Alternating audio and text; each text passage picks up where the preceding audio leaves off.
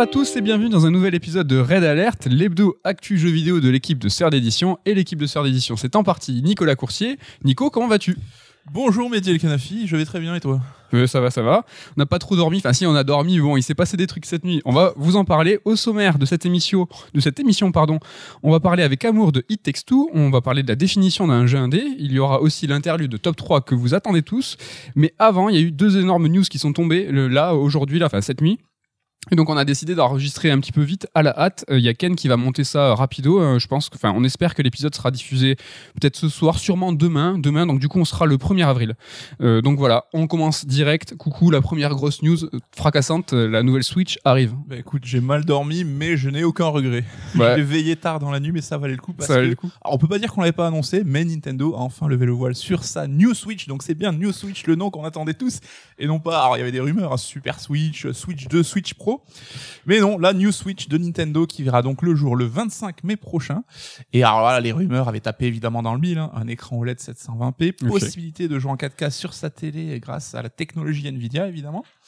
Et les Joy-Con 2.0. Alors là-dessus, on n'a pas encore beaucoup d'informations. On espère que ça réglera le Joy-Con Drift, hein, parce que c'était évidemment l'un des gros gros problèmes de la console. Mais moi, ça m'intrigue ces Joy-Con 2.0 parce que c'est concentré de technologie, donc on pense qu'il y aura peut-être des nouvelles features. Ça sera rigolo. Ouais, ils ont, ils ont quand même annoncé euh, une espèce de DualSense pour les pour les Joy-Con où il va y avoir exactement les mêmes fonctionnalités que sur euh, la DualSense de la Ah, écoute, pour une PS5. fois que Nintendo copie Sony et pas l'inverse. On va on va pas leur en vouloir. Sachant que les vibrations HD, c'est quand même un truc Nintendo à la base. donc, euh, c'est vrai. Calmez-vous. C'est vrai, c'est vrai. monsieur. Alors là où on est un petit peu dubitatif, c'est quand même sur le, le jeu qui va accompagner ce lancement. Alors, on a quand même un New Mario Odyssey a priori qui sera là, une sorte de, de version bonus de Mario Odyssey avec des niveaux en plus et qui tireront parti de, de cette nouvelle technologie. Et Arms 2. Alors là, c'est un petit peu la stupéfaction, j'ai envie de dire. Arms 2, pourquoi? Ok. Alors, Est-ce que voilà, euh, la technologie, les Joy-Con, c'était utilisé dans Arms? Peut-être que dans Arms 2, il y aura des nouvelles fonctions. Alors, je sais pas, t'es un fan de Arms, toi non, mais c'est vrai qu'il était intriguant à sa sortie. Euh, ouais, on va se demander si on va pouvoir ressentir les coups euh, à travers les nouveaux, nouveaux Joy-Con. Euh, je, sais, pas trop. Franchement, à voir, à voir. Un petit peu décevant, peut-être. On aurait aimé quelque chose qui est un petit peu plus d'ampleur. C'est que le New Mario Odyssey, est-ce qu'ils vont nous refaire le coup de la Switch où il va y avoir que des remakes et des, des portages? Ah écoute, euh, là pour l'instant c'est vrai que l'idée c'était euh, mettre le focus sur la console et au moins un ou deux jeux, mais on- je pense qu'on en apprendra plus à l'E3 évidemment sur la stratégie globale de Nintendo. Euh, le petit inconnu comme ça, ben, Nintendo ne donne jamais les prix, mais il se murmure que ça serait euh, la console coûterait 350 euros, donc à mi-chemin entre une Switch actuelle et euh, la nouvelle génération de machines. Donc euh, allez vous craquer pour euh, 50 balles en moins, je ne sais C'est pas. vrai que 50 balles de plus, t'as la PS5 euh, numérique, digital édition. Oui, mais bon là, t'as une console que tu peux, bah, tu peux jouer en 4K sur ton salon, donc comme sur ta PS5, mais que tu peux aussi amener avec toi partout, donc euh, concentré de technologie, j'ai envie de dire. euh, C'est vrai. Mais ce que je trouve étonnant, c'est que en fait, ils ont annoncé que hum, donc la New Switch allait être vraiment plus puissante avec des jeux qui étaient dédiés, mais euh, les anciens jeux Switch, du coup, ils allaient pas être rétrocompatibles. Et ce qui était et ce qui est rigolo, c'est qu'ils ont annoncé le petit euh, appendice en plus qui s'appelle le Switch Switch, et en fait, qui va passer de la nouvelle à l'ancienne Switch. Et ça, je trouve ça marrant. Et à 50, il coûte 50 euros. Je sais pas, on, on, on espère et on pense qu'il va coûter 50 balles. Donc là, on arriverait à une PS5 Digital Edition. Je trouve ça bizarre quand même comme euh, stratégie. Oui, mais fort Nintendo, le RAM pack et tout, ils sont habitués à de toutes ces petites conneries. C'est vrai. Alors après, bon, le marketing, je pense Switch Switch, il y avait moyen de faire quelque chose d'un peu mieux. Je sais que pour nous, Français, Européens, c'est un peu compliqué à prononcer. c'est pas évident à dire. En tout cas, ça va leur permettre, eux, de pouvoir exploiter à fond, à 100%, les capacités de la New Switch, sans pour autant se dire, euh, ah, il y a une version antérieure. C'est une, ver- c'est une, une stratégie qui est différente de Microsoft. Pour le coup, c'est qu'ils peuvent vraiment exploiter la console. Oui, et c'est un peu ce qu'on voulait parce que les carences techniques de la machine, c'était un peu son défaut. Donc là, à voir, hein, parce que évidemment, euh, la 4K, est-ce que Nintendo va l'exploiter euh, dans le gameplay Ça me paraît compliqué. Non. mais- Bon, en tout cas, truc de ouf, quand même. Bah truc de ouf et euh, j'allais dire euh, je suis choqué parce que évidemment l'annonce tombe de nulle part mais bon il y a quand même beaucoup de rumeurs qui allaient déjà dans ce sens-là donc euh, moi j'avais été vraiment surpris. Non. En tout cas, euh, c'était vraiment une sacrée annonce, un gros gros truc. C'est pour ça qu'on vous fait euh, ce Red, bah, Red Alert. hein, je pense qu'on n'a jamais aussi bien porté son nom. Le gyro est allumé. Et seconde, seconde news qui est tombée euh, bah, juste, à- juste après, euh, en fait, euh, et en fait qui a un petit peu un, un- un rapport, c'est le rachat de Sega par Microsoft. Mégaton, mégaton. aussi annoncé là cette nuit dans une vidéo qui a été shadow droppée, donc dans laquelle il y avait Hajime Satomi, donc c'est le CEO de Sega, et Phil Spencer qui annoncent leur nouvelle alliance, le tout dans un style très Nintendo Direct. Franchement, ça, ça, je pense qu'il y avait il y a une inspiration. euh, ils étaient là tous les deux, euh, très solennels. Je sais pas si t'as vu, mais Phil Spencer avait des chaussures un peu étranges, là, des petits mocassins un peu bizarres. Ça faisait très. euh, je suis posé dans mon salon. Ouais, mais c'était parce que je pense qu'ils ont voulu faire ça à la cool, solennel, mais pas trop. Et bon, en fait, il y a plusieurs informations qui n'étaient pas dans la, vid- dans la vidéo. Donc, c'est le montant du rachat. Il est connu, donc il est de 900 millions. C'est pas beaucoup. c'est pas beaucoup. Franchement, c'est pas beaucoup. Mais en fait, avec quelques informations en plus, on comprend que ce prix, il est un peu logique parce que le rachat de Microsoft, en fait, il comprend que Sega et non Sega Sammy. Et Sammy, en fait, il redevient indépendant. Donc la fusion elle date quand même du 1er octobre 2003. Et en fait, le détail amusant mais assez étrange, c'est que le président de Sega, donc euh, euh, de Sega Sammy, donc c'est Hajime Satomi, c'est l'ancien, l'ancien. En fait, il reste chez Sega et il va être boss de la filiale de, de Sega chez Microsoft, alors qu'ils viennent chez Sammy à la base. C'est quand même chelou. Alors, pour rappel, Samy, c'est Guilty Gear, hein, bien connu, la, la saga de baston, mais c'est aussi le leader de- du marché japonais des, des pachinko. En fait, et le marché, je pense, que n'intéresse pas du tout Microsoft, et c'est pour ça qu'ils ont voulu, euh, tu vois, bien séparer Sega et Samy. Il y a eu des indices où Sega s'était un peu séparé de sa gestion des salles d'arcade il y a quelques mois, donc c'était Oui. une sorte de préambule. Donc on, on imagine que les négociations duraient depuis des mois et des Ouais. mois en coulisses. Carrément, il y avait Aaron Grimberg, donc le responsable marketing de Microsoft, qui, qui teasait depuis un moment avec des emojis, avec des petits garçons, des petits, des petits mecs qui faisaient des, des X. hein. Non, il y avait des hérissons devant une manette, tout ça. Mais bon, en tout cas, il a pas fait tout ça dans le vent, c'est vrai. Euh, le rachat, il est effectif à partir d'aujourd'hui, le 1er avril. Donc euh, c'est ça y est, c'est fait. Et donc avec ce rachat, Phil Spencer, il a annoncé quatre jeux regroupés en fait sous un, un label. Donc ça ressemble un peu au Capcom 5. Et en fait, ce label, il s'appelle For Sega. Donc ce For Sega, donc c'est fort, euh, pas le 4, hein, c'est, euh, enfin c'est le 4, mais ça peut se traduire par pour Sega Oui, oui, oui. car en fait c'est des titres qui n'auraient jamais pu voir le jour sans le financement et l'appui de Microsoft. En gros, c'est pour les fans. Franchement, c'est beau geste, tu vois, d'arriver comme ça avec un rachat et de faire un label pour Sega, pour les joueurs, avec quatre jeux dont je vais vous annoncer. Oui, s'il te plaît. hein. Donc bah, il y a Sonic Adventure 3, donc qui promet un monde ouvert Sonic, mais surtout qui va être jouable sur la New Switch avec un Game Pass limité aux jeux for Sega. Donc ça c'est un truc de ouf sans sans payer en plus. Ils voulaient mettre le Game Pass sur la Switch, ils sont pas C'est ça. Là, voilà, on pense que bah, Sega Nintendo, les deux éditeurs japonais qui se respectent et se connaissent, donc ça a dû faciliter un peu. Mais euh, Et c'est pour ça que je pense que l'annonce de la New Switch et ça, c'est un petit peu euh, un corollaire. donc on aura des jeux Sega dispo sur Switch, Oui. édités par Microsoft. Exactement. Et donc ce, ce Sega Game Pass, il va s'appeler Sega Game Pass. Donc euh, c'est comme Switch 8. Je trouve que c'est dur à dire. Mais bon, on va voir le marketing, euh, c'est pas forcément Sega, Sega, Sega, Sega Game Pass. En fait, le, passe. le Sega, le gars, c'est le Game Pass. Donc c'est Game Pass. C'est pas c'est pas évident à dire. Deuxième jeu, c'est Shenmue Last Chapter. Donc, ils ont réussi à convaincre Yu Suzuki de, fin- de finir son histoire Shenmue euh, enfin dans un seul et, dernier jeu. Donc, avec les financements de Microsoft, on peut s'attendre à un gros gros jeu. euh, donc, euh, avec l'ambition de finir le, le scénario et de pouvoir pousser le gameplay dans ses derniers retranchements. Donc, mortel. Troisième jeu, Sega Rally Horizon. Donc, monde ouvert euh, au Japon. Donc euh, façon Sega Rally, mais façon euh, Forza Horizon, mortel. Et le dernier jeu, donc euh, c'est un nouveau Night. Donc ça c'est pour, euh, c'est vraiment c'est pour les fans qui va s'appeler Day and Night et c'est une bande son de Kid Cudi. Bon ça c'est assez étrange. On se demande, euh, bon, je pense que voilà. Oui, bah écoute, je pense que. Pourquoi pas? Voilà, on sait que l'excitation autour de Balan a dû bah, un peu titiller les, gens chez Sega en disant Mais non, mais c'est nous ce jeu à la base, cette licence. Voilà, avec un nouvel épisode. Et voilà, puis bon, Kid Cudi, hein, c'est un peu les boss du rap US. C'est pas mal. Franchement, je pense que c'est le côté Microsoft américain dans l'alliance licence. du Japon et des États-Unis, hein, je pense. C'est exactement ça. Voilà pour ces, ces deux grosses news euh, bah, que vous allez découvrir avec nous euh, demain, ce 1er avril. Euh, on, bah, on, on vous en dit plus la, semaine prochaine. Euh, On va vous suivre, on va suivre ça avec euh, avec grand intérêt. Et on va se lancer tout de suite dans le corps de l'émission. Et on va parler d'un jeu qui nous a beaucoup plu à tous les deux, c'est It Takes Two. It Takes Two, ouais, le nouveau jeu de Joseph Fares qui est sorti euh, la semaine dernière, même vendredi dernier, donc et qu'on a, on a, on a speedrunné tous les deux ce week-end, hein, donc en jouant en, en ligne.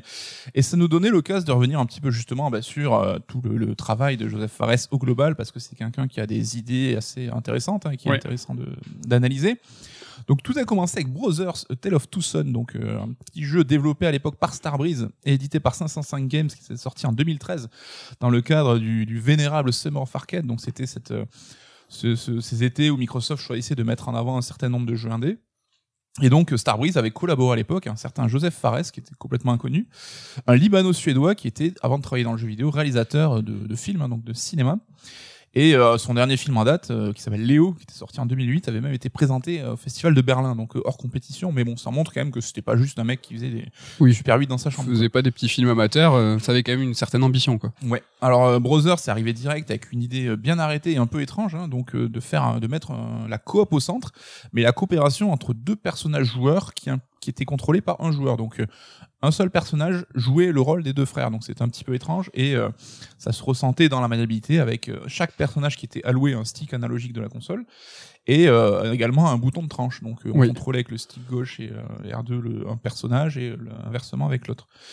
Donc là-dessus, on avait un petit jeu d'aventure euh, assez linéaire et euh, pas très compliqué, mais qui mettait en avant justement cette euh, coopération. Fallait un peu se triturer le cerveau pour euh, pour faire jouer les deux frères avec euh, les deux sticks. T'avais de la synchrone en fait. Il fallait euh, gérer les deux frères en même temps avec les deux sticks, donc euh, ça faisait tourner un peu le cerveau, mais c'était très très intéressant. Ouais, et du coup, bon, c'est une histoire euh, assez simple, mais plutôt touchante, hein, dans un univers qui était euh, intrigant, avec euh, plutôt dévoilé en toile de fond, qui n'était pas forcément ultra développé, mais qui était assez intrigant. Et euh, notamment, le jeu proposait plein de petites interactions, que ce soit avec les PNJ, que ce soit avec euh, des, des objets dans l'environnement, qui créaient vraiment de l'attachement autour de ces deux héros. Et alors, je sais pas ce que t'en penses, hein, mais pour moi, ça a été un jeu assez marquant de l'époque. Mhm. J'avais pris beaucoup de plaisir là-dessus. Ouais, carrément. Ces petites interactions dévoilaient aussi le caractère des personnages. Il y avait le petit frère qui était plus fougueux, qui était immature évidemment. Et en fait, il n'y avait pas beaucoup de lignes de dialogue. Ils discutaient entre eux évidemment, ils rencontraient des personnes, mais c'est euh, la possibilité euh, qu'on avait avec chacun des deux personnages qui va qui allait dévoiler un petit peu comment ils allaient être. Et puis le petit frère il faisait toujours des, des conneries euh, ce Oui. genre de choses.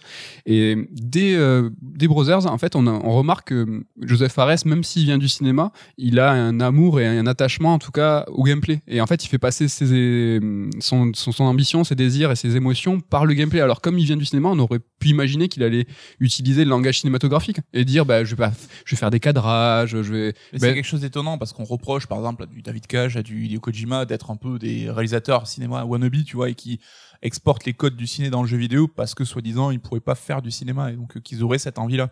Bah, Fares, c'est un mec qui faisait du cinéma et comme tu le dis, il s'est approprié la grammaire du jeu vidéo à 100% pour faire pour mettre vraiment le gameplay au centre de, son propos. Et sur Brothers, euh, moi aussi j'ai un, un super souvenir, j'adore ce jeu. Mais je dévoilerai pas la fin, mais vraiment, moi, je me souviens de la fin de Brothers comme l'un des grands moments de jeux vidéo. Il doit y en avoir, je sais pas, 5-6 dans ma, dans, dans une vie de joueur. Et lui, il a un truc avec le gameplay qui fait que ce rapport à la collaboration et tout, il a réussi à le traduire avec du jeu vidéo. Et franchement, ça, c'est c'est dingue. Bah, écoute, je m'étais mis dans mes notes euh, moment waouh comme on en voit Ouais. rarement dans le jeu vidéo. Ah ouais. On peut en citer, je sais qu'un Prince of Persia, The Witness, ce genre de, de moments que tu ne peux avoir que dans le jeu vidéo, des moments de gameplay et qui évidemment te bousculent et ont du sens. Donc euh, c'est là où, comme on le dit souvent, un fond et forme se, re- se rejoignent et c'est à ce moment-là où le jeu devient super pertinent. Donc euh, bah, le jeu a fait euh, forte impression hein, à, son, à sa sortie. Hein. Et il avait notamment reçu un BAFTA, donc euh, les sortes d'Oscars, un mix des Oscars et des Grammy pour le Royaume-Uni. C'est uniquement eu, sur la, euh, euh, la télé, les BAFTA. C'est ce qui se Ouais. passe, ouais. et le BAFTA donc pour la meilleure innovation globale donc Ok. plutôt cool donc bah, partant de ce succès là donc en 2014 euh, Joseph Fares décide de fonder son propre studio donc euh, quitter enfin Star Wars il collabore avec Star Wars mais il décide de, de prendre quelques mecs de Star Wars avec lui pour fonder son propre studio suite au succès de Brother donc le studio qui s'appelle Haze Light Mhm. Et euh, depuis, bah, Fares a tracé vraiment sa voie dans le milieu du jeu vidéo. Aujourd'hui, c'est fait un nom. Donc, on le connaît comme euh, fantasque un petit peu, la grande gueule. hein. on se rappelle de sa sortie au Game Awards, hein, Fuck les Oscars, qui avait fait. euh, Alors, je sais pas s'il a fait beaucoup rire euh, Jeff Keighley, mais en tout cas. On le voyait se décomposer, mais Ils ont l'air potes hein, quand tu les vois tous les deux. Maintenant, ils parlent de lui comme son pote Joseph Fares, tout ça. Donc, c'est un mec qui, voilà, qui a su faire sa place sur l'échiquier du jeu vidéo. Qui a de la bouche, mais euh, en général qui euh, qui delivers derrière, comme on dit. il euh, assure voilà, derrière. il- ouais. Il assure. euh, Donc euh, S-Light, ben, son mantra du studio, on en parlait à l'instant, hein, c'était vraiment de lier histoire et gameplay, donc euh, que l'histoire euh, permette d'approfondir le gameplay et vice versa. Donc S-Light va pouvoir euh, voir son projet fondé, euh, édité par Electronic Arts via son label EA Originals.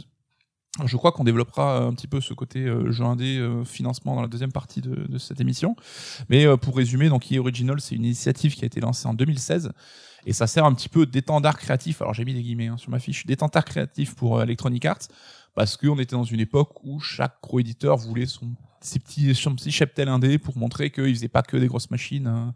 Ouais, c'est ça. Pour Electronic Arts, on, on se rappelle de Unravel, on se rappelle de Fée aussi, des jeux qui sont sortis sous ce label et qui fait. étaient qui était pas spécialement convaincant, mais qui était pas nul non plus. Quoi. Ouais, mais voilà, qui avait un peu ses petites ambitions indé, mais euh, limite au cahier des charges. Et là aussi, on va développer ça plus tard. hein, mais euh, on a aussi par Knockout City qui va venir en mai, qui est la prochaine itération de, de- des EA Originals. Ok. Donc euh, on se retrouve en mars 2018. Donc euh, euh, Fares sort son, le premier jeu de son studio, s'appelle A Way Out. Et cette fois-ci, vraiment, c'est de la pure coop. Donc ça met toujours euh, l'interaction entre deux personnages en avant. Donc là, ça raconte une histoire d'amitié entre deux truands, donc qui doivent s'échapper de prison et qui ensuite sont en cavale. Mais cette fois-ci, ça implique d'y jouer vraiment avec deux joueurs. Donc euh, on peut y jouer soit en local, soit en ligne. Et euh, ce qui est plutôt cool, c'est qu'ils mettent en place ce qu'ils appellent le système du pass ami, donc euh, où la personne qui n'a pas le jeu peut télécharger une version gratuite du jeu et se fera inviter dans sa partie par la personne qui a acheté le jeu. Donc ça permet de jouer à deux sans avoir à dépenser deux fois le prix du jeu, ce qui est plutôt cool quand même. Franchement, c'est génial. C'est une innovation qui est intéressante et j'imagine la difficulté que ça a dû être euh, d'imposer ça auprès de Electronic Arts. Je pense qu'on y reviendra aussi là-dessus. Donc pour l'anecdote, on a euh, le frère de Joseph Fares, donc qui s'appelle Fares Fares, qui incarne un personnage euh, dans dans A Way Out, donc euh, que ce soit autant physiquement, donc parce que le physique dans des persos est repris de son visage, et qu'il incarne également par les dialogues et la motion capture, donc il incarne l'un des deux persos. Et alors Way Out pour le coup, alors autant Brothers ça avait été un vrai coup de cœur pour tous les deux, j'ai l'impression Way Out on a un petit peu passé à travers, on avait on, on l'avait fait tous les deux un petit peu en, Mhm. en local. Mhm. On l'avait commencé, on est arrivé jusqu'à à peu près la moitié parce qu'il est pas très long, il doit faire dans les 6 heures. Et on avait arrêté en fait, on n'avait pas eu l'envie de continuer. Bon, on n'a jamais eu l'occasion, de... enfin, on a eu l'occasion de faire la suite. Évidemment, on n'a jamais eu l'envie euh, parce que il nous avait un petit peu ennuyé. euh, C'était intéressant, sympa, mais Moi, ça c'était nous a une pas vraie donné- déception quand même, Ah parce oui. que justement, Brothers, c'est un jeu qui m'a marqué, hein, donc euh, là-dessus, j'avais été assez déçu.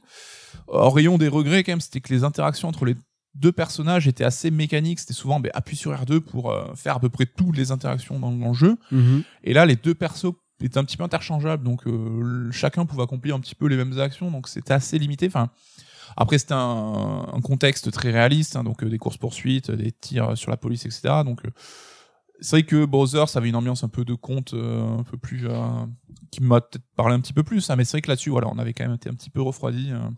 Ce qui est intéressant, c'est de- voir que Fares, il poursuit dans sa démarche et il veut continuer de creuser le sillon de la collaboration. Il y a des gens, je crois, j'ai lu, qui ont fait Brothers à deux. Alors, tu vois, Oui, en chacun parta- un bout de manette. Ah, euh, chacun un bout de manette. ouais. Là, t'es obligé de jouer à deux. Fares, il va un peu plus euh, franchement. Euh, il dit, ben, mon premier jeu, c'était sur le concept de la, col- de la collaboration, mais tu pouvais jouer tout seul. Là, sur A Way Out, c'est une obligation. C'est un jeu coop à 100%. Et on verra ben, qui va continuer. quoi. Voilà, et donc euh, malgré tout, malgré enfin ce qu'on pense du jeu, hein, le A Way Out a quand même bien fonctionné. hein, donc euh, en janvier 2021, EA faisait état de 3,5 millions de ventes. Franchement, c'est énorme. Oui, parce que comme le dit Fares, ça implique qu'il y a au moins 7 millions de personnes qui ont joué à son jeu.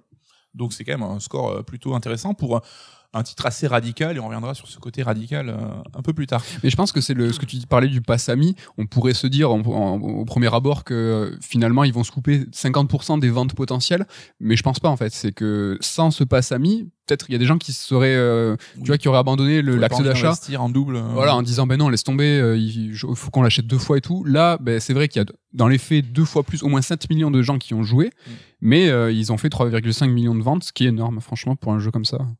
Ben voilà pour cette petite remise en contexte. Et on en arrive donc euh, ben, cette année, mars 2021, avec la sortie ben, vendredi dernier de It Takes Two. Donc, ce qui est rigolo, c'est que ça sort trois ans quasiment, jour pour jour après Way Out. Donc, euh, tu vois que les cycles de dev chez Hazelight sont bien, bien, euh, bien, bien délimités. Donc là encore, un jeu jouable en ligne ou en local, obligatoirement à deux personnes. Donc le pass ami revient, il n'y a pas de souci là-dessus. Et donc, bah, c'est peut-être le moment de parler de ce modèle un peu risqué, quoi, où euh, bah, quel, euh, quel courage en tant que même euh, développeur, créateur, de se dire, ben voilà, je vais faire un jeu qui sera uniquement jouable en coop. Ça, ça coupe quand même d'une partie, d'une frange de, de la population de Ouais, joueurs. ouais. Quoi. Ben, Fares, c'est encore les coups des franches. Là, son troisième jeu, il, il est encore dans la collabo- collaboration et comme Way Out, c'est du 100% colla- il faut jouer, il faut jouer à deux. C'est vrai qu'on pourrait se dire que ça coupe une partie du public. Et si on devait citer quelques défauts, ben, franchement, peut-être que le fait que ce soit un jeu collaboratif, ça, uniquement, pourrait être considéré comme un défaut. Si un vraiment, petit obstacle à passer en fait. Voilà. jouer, quoi. Néanmoins, euh, c'est juste que euh, c'est restrictif par son format, mais des jeux qui sont restrictifs par leur format, bah, il y en a plein, et il y a des jeux qui sont exceptionnels. On pense à Half-Life Alix, qui, bah, par son format de jeu VR, bah, va forcément mettre de côté tous les gens qui n'ont pas de VR. Oui. Et mais est-ce que c'est un défaut? Je ne sais pas. En tout cas, bah, c'est comme ça. Et mais il faut pas le voir comme quelque chose de négatif. C'est euh, une proposition qui est, qui est franche et assumée. bah, pense- mieux vaut le souligner que dire bah c'est dommage. Quoi. Ouais, puis comme dans l'inconscient collectif, parce qu'on va arrêter le suspense, It Takes Two, on a vraiment adoré tous les deux. Et comme on en discutait, tu disais, mais un jeu comme ça, hélas, jamais ça pourrait être un Gotti, quoi. Ben, c'est ça le truc, c'est que oui, voilà, on coupe tout suspense. Moi, je trouve que c'est une merveille ce jeu, euh, mais on, on va voir en fin d'année. Mais je pense pas qu'il il sera même prétendant au GOTY. Pourtant, à ce jour-là, euh, il a tout pour l'être. Quoi. Il est vraiment. On va, on va vous détailler ça, mais il, il peut pas être un GOTY parce que les, les il y a quand même quelques prérequis. Il faut, il faut avoir une certaine, une certaine aura. Il faut avoir euh, peut-être un créateur euh, euh, très reconnu. Ah, Joseph Fares là. Ça au moins, on va dire qu'il Ouais, va. il a le, le shine un peu. Il a, il, a un, il a un peu ça. Néanmoins, est-ce qu'un jeu euh, EA Original pourrait euh, prétendre à être euh, un, un Game of the Year? Il y a Hades l'année dernière qui a tiré son épingle du jeu, Euh, mais bon, c'était un, entre guillemets un vrai jeu indé. Je sais pas. Bon, on va- ça on en parlera tout à l'heure. mais voilà, tu vois, c'est pas le jeu euh, solo linéaire. euh, c'est pas, tu vois, Animal Crossing. Tu as tous les millions de ventes, plus de 20 millions, 25 millions de ventes. Il a pas pu être un vrai GOTY parce que ben non, c'était un jeu familial. C'était et, tu vois ces prérequis là, euh, il C'est un sort de oui d'inconscient collectif qui impose certains un peu traits de caractère pour pouvoir euh, prétendre au statut de Gotti auprès de la majorité des joueurs. Et c'est vrai qu'il y a le côté, il faut éviter de cliver pour plaire aussi un plus grand nombre. hein. Ben, on va faire, on va commencer hein, les, les analogies ciné. Il y a des films qui sont oscarisables. On le sait, il y a des, des rôles qui sont oscarisables. Et on sait tous ce que c'est, tu vois. Typiquement, le, le, le DiCaprio dans Revenant, tu t'as, pas vu que la bande-annonce, tu sais qu'il est oscarisable. Parce que c'est ce genre de profil. Mm. Et tu vois, c'est là, il texte tout. On, il nous semble à nous que ben, c'est dommage, c'est qu'il a pas les épaules pour être un Gotti. Néanmoins, à notre sens, à nos, enfin, il a tout pour il être un mérite, Gotti. Ouais, il mérite. en tout cas parce que voilà on va développer un petit peu donc cette fois-ci on explore toujours la relation entre deux individus mais il s'agit d'un couple donc euh, mari et femme qui sont euh, bah, au bord de la rupture hein. ça commence à parler de divorce et évidemment leur petite fille euh, bah, est un peu triste attristée par cette situation donc je sais pas ce que t'en penses mais sur le côté scénario bah, moi je le trouvais plutôt sympa. Donc euh, ça commence par un côté un peu conte où tu as l'impression que tu vas vivre un peu euh, une allégorie de la vision du couple par les yeux de l'enfant et euh, un petit peu voilà comme tu l'aurais dans un Disney ou ce genre de choses Ça pourrait carrément être un Disney. Le je pleure sur mes petites euh, icônes, enfin mes petites poupées qui vont prendre vie pour me faire, pour leur faire réaliser à eux,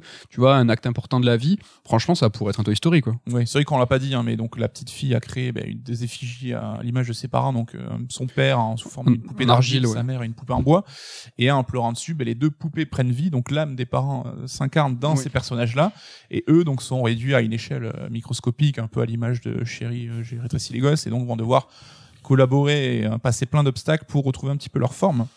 Et tu vois, comme la collaboration, euh, Fares, il va continuer dans cette idée, mais aussi dans ses thématiques. Dans le premier jeu, c'était la fraternité. Dans le deuxième jeu, c'était l'amitié. Et là, c'est plus, on va dire, le, Le couple. Le ouais, couple.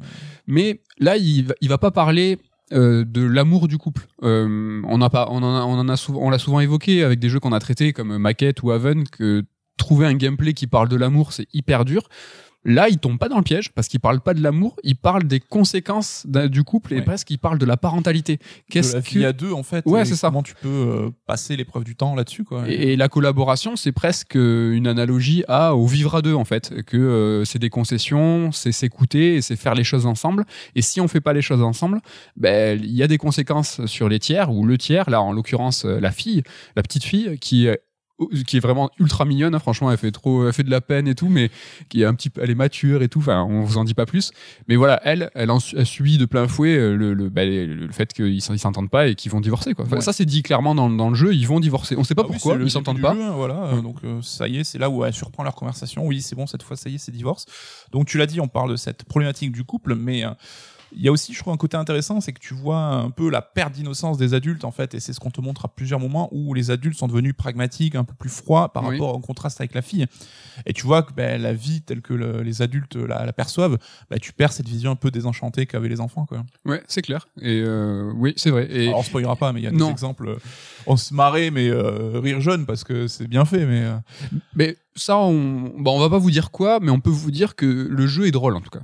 C'est que on s'est vraiment beaucoup beaucoup marré, on a beaucoup discuté, à tel point que quand je réfléchissais au jeu, j'essayais de penser à la bande son Mhm. et j'en ai très peu de souvenirs parce que on a beaucoup interagi, on faisait, on discutait, on s'est beaucoup marré. Enfin, rare les jeux où tu rigoles là vraiment.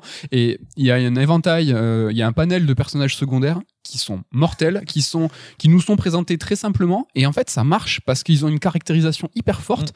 On peut euh, peut-être euh, peut-être big up les écureuils, euh, Les écureuils, ils arrivent vite, donc on peut en parler. Mais ça, Moon Baboon. Enfin, il y a des- il y a- Il y a, des- y a beaucoup de, de, de ressorts euh, intéressants du jeu qui reposent sur justement cette sensation de surprise et de découverte. Donc on va éviter de trop trop vous en dire, mais euh, Non, mais par rapport à ce que tu disais, à la perte d'innocence, c'est-à-dire que on- nous, on joue les parents qui sont dans des petites poupées, Mm. et c'est presque, euh, c'est retrouver euh, la collaboration entre les parents, euh, retrouver, alors pas l'amour d'antan, mais au moins les rabibochés, c'est ça que la fille veut, et c'est aussi euh, une redécouverte de, du monde enfantin, et c'est repassé par euh, les passions, c'est repassé par euh, un émerveillement, et ça, euh, on le Et re- retrouve. Ouais, c'est ça, retrouver un regard un peu plus euh, doux sur la vie, quoi, et pas juste pragmatique et froid comme les personnages l'ont au début, quoi. Et, Et c'est vrai que C'est ça. ils évoluent dans ce contraste très coloré, très là aussi un peu conte, un peu Ouais, ouais. Un peu fou, quoi.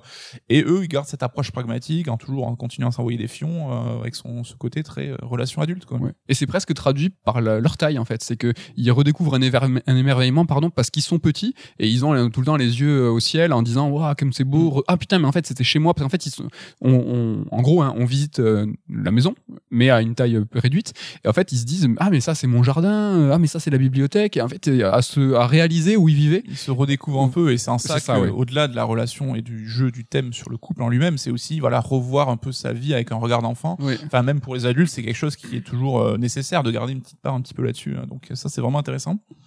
Donc la coopération, bah, c'est vraiment le cœur du jeu. Alors il faut savoir que ça joue en écran splitté euh, quasiment constamment, hein, même si vous êtes euh, chacun chez soi, parce que c'est important aussi de pouvoir avoir accès à l'écran de l'autre et de pouvoir un petit peu regarder ce qu'il fait. Vous en aurez besoin à plusieurs reprises. Et ce qui est vraiment, je trouve, le cœur du truc, c'est que les deux personnages sont différents. Donc euh, chacun a des aptitudes différentes. On va leur donner des outils différents. Donc là aussi, énormément d'interactions. On aura des fusils, des, des, des grappins, des, plein de plein de choses. Et les deux personnages ne peuvent pas progresser l'un sans l'autre.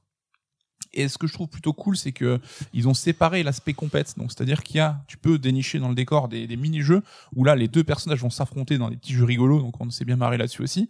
Mais c'est euh, décorrélé du reste. Moi, je sais que dans des jeux multi, par exemple, je sais pas, les Rayman ou euh, New Super Mario Bros. T'as ce côté coop où tu peux t'aider pour progresser, mais euh, tu peux foutre des baffes à l'adversaire, lui sauter dessus et euh, le faire perdre en fait.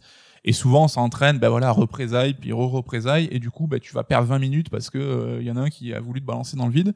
Et là, je trouve d'avoir décorrélé les deux, les deux segments, ben, je trouve ça super intéressant en fait. Ouais, je suis super d'accord. Tu le dis, c'est décorrélé dans le jeu, enfin dans le cours du jeu quand tu fais ta, ta quête principale, mais l'aspect euh, compétitif est intégré aussi au jeu. Mm. Et quand, quand tu fais les petits jeux, en fait, c'est des bulles où en fait tu vas te retrouver avec ton pote euh, ou ta meuf ou n'importe qui euh, à faire des, des petits jeux compétitifs. Et il y en a énormément, ils sont planqués et ça c'est vraiment mortel. Et euh, tu vas avoir des bulles de, de compète. Et ce qui est marrant, c'est que c'est un jeu 100% sur la col- collaboration parce que c'est le thème du jeu. Néanmoins, il a réussi à intégrer de façon maligne quelque chose de compétitif. Mm. Et ça, c'est ça qui est intéressant. C'est comment il a réussi à le faire de façon subtile.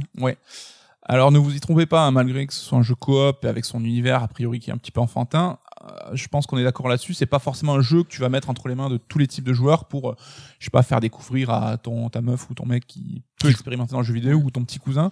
C'est un jeu qui nécessite, alors pas de skill, hein, parce que le jeu n'est pas compliqué, mais euh, au moins voilà quelqu'un qui sache, qui soit un petit peu habitué aux jeux vidéo pour pouvoir euh, contrôler un perso, la caméra. Ouais, ouais. Alors pas de skill, euh, il y a deux trois passages. Je me, je me suis imaginé faire le jeu avec quelqu'un qui n'a absolument pas joué à un jeu, a jamais joué à un jeu vidéo ou euh, peut-être un, un enfant ou un. Ben franchement, je pense que le- certaines séquences t'y passent une heure Mm. parce que c'est vraiment c'est un jeu collaboratif, mais c'est pas un jeu grand public. C'est vraiment euh, presque un cadeau pour les joueurs quoi. C'est que c'est un jeu collaboratif de gamers et vraiment c'est ça qui est, qui est mortel. C'est Et qui que le multi, la coop, on met souvent, on range souvent ça dans le côté, bah, les jeux un peu, voilà, Nintendo Wii Sport et tout, où euh, c'est fait pour du très grand public Voilà. et les joueurs un peu plus euh, Pour enfants, hardcore, voilà, sont pas forcément Ah. très très concernés. Et là, c'est le cas, quoi. C'est vraiment un vrai jeu de joueurs. Mais presque, comme on disait tout à l'heure, ça pourrait être presque pris comme un, un défaut en disant ben non c'est pas c'est un jeu qui, qui n'est pas à mettre en toutes les mains. C'est vrai. C'est que il faut être un minimum expérimenté ou avoir un petit euh, un petit passé dans le jeu vidéo parce qu'il y a des mécaniques qui euh, quand tu connais euh, le game design ou ce genre de truc où tu as joué à beaucoup de jeux ben, ça te saute aux yeux. Mais si tu peux rien franchement il y a, y a des moments qui sont qui sont un peu tendus. Mais c'est si vous êtes des jeux, si vous êtes un joueur c'est super agréable parce que on n'en a pas en fait des, des, des propositions de, de jeux collaboratifs euh, faits pour euh, pour des joueurs qui sont expérimentés et c'est le cas. hein. C'est vrai. Et euh, donc, comme tu le disais, il y a des petites énigmes, hein, donc ça mérite un petit peu de réflexion, mais c'est jamais difficile. Hein, c'est quand même très très bien calibré. euh, donc là-dessus, tu progresses de manière assez fluide. Et t'as le système de vie aussi qui est intéressant, où euh, ben, si un perso meurt, il peut, en appuyant sur un bouton, recharger sa, vie- sa jauge de vie, en gros. Et vous recommencez au checkpoint si les deux meurent. Donc ça permet là aussi, s'il y en a un qui est peut-être un peu moins fort que l'autre, de- de- d'assurer un petit peu derrière. En tout cas, moi, le cœur du truc sur la coop, c'est que que tu choisisses l'un ou l'autre des personnages, tu vis pas exactement la même aventure. Et ça permettra, je pense, de rejouer le jeu avec quelqu'un d'autre en Oui. changeant le perso. C'est vrai que nous, jamais on s'est dit, bah, tiens, en reprenant une partie, on va inverser les persos. On avait Oui. chacun notre personnage. Et euh, chacun, on a vu notre aventure par ce prisme-là, quoi. Ouais, c'est vrai. Et tu le disais, euh, les énigmes sont pas dures, et ça c'est vraiment un point extrêmement positif, c'est que le jeu, il est vraiment très très bien fait. C'est qu'il y a toujours des in- le bon indice visuel, le la, la bonne icône qui va t'indiquer ce que tu vas devoir ce que tu vas devoir faire. Mm. Et si tu bloques ne serait-ce qu'une minute ou deux sur une énigme, quand tu vas trouver, tu vas te sentir bête parce que c'est toi qui n'as pas remarqué euh, que euh, c'était en face de toi et tu l'as pas vu. Le jeu, il est vraiment extrêmement bien fait Ouais. et euh, il est extrêmement fluide. hein. On, on en parle souvent. hein, ce- cette qualité de vie là, vraiment, t'en as partout. T'as des petits trucs qui font que tu vas, tu vas parlait de maquettes, hein, les jeux qui sont pas très carrés niveau game design, ou des fois tu sais pas trop quoi faire. Là, c'est vraiment à l'opposé de là-dessus. C'est vraiment super bien fait. Et c'est un jeu aussi qui a confiance dans les joueurs. Donc ça rejoint ce que tu disais, hein, à savoir que t'as constamment des nouvelles mécaniques de jeu qui te sont proposées, mais t'as jamais le moment ah tuto, vas-y, hop, je te montre euh, petit pop-up qui te dit ben voilà pour contrôler ça, faut faire comme ça et comme ça. Enfin, c'est toujours fait de manière très fluide. On comprend par l'expérience et par l'utilisation. Et ça, je trouve que là aussi, c'est quand même un- quelque chose qui se fait moins aujourd'hui. Ça.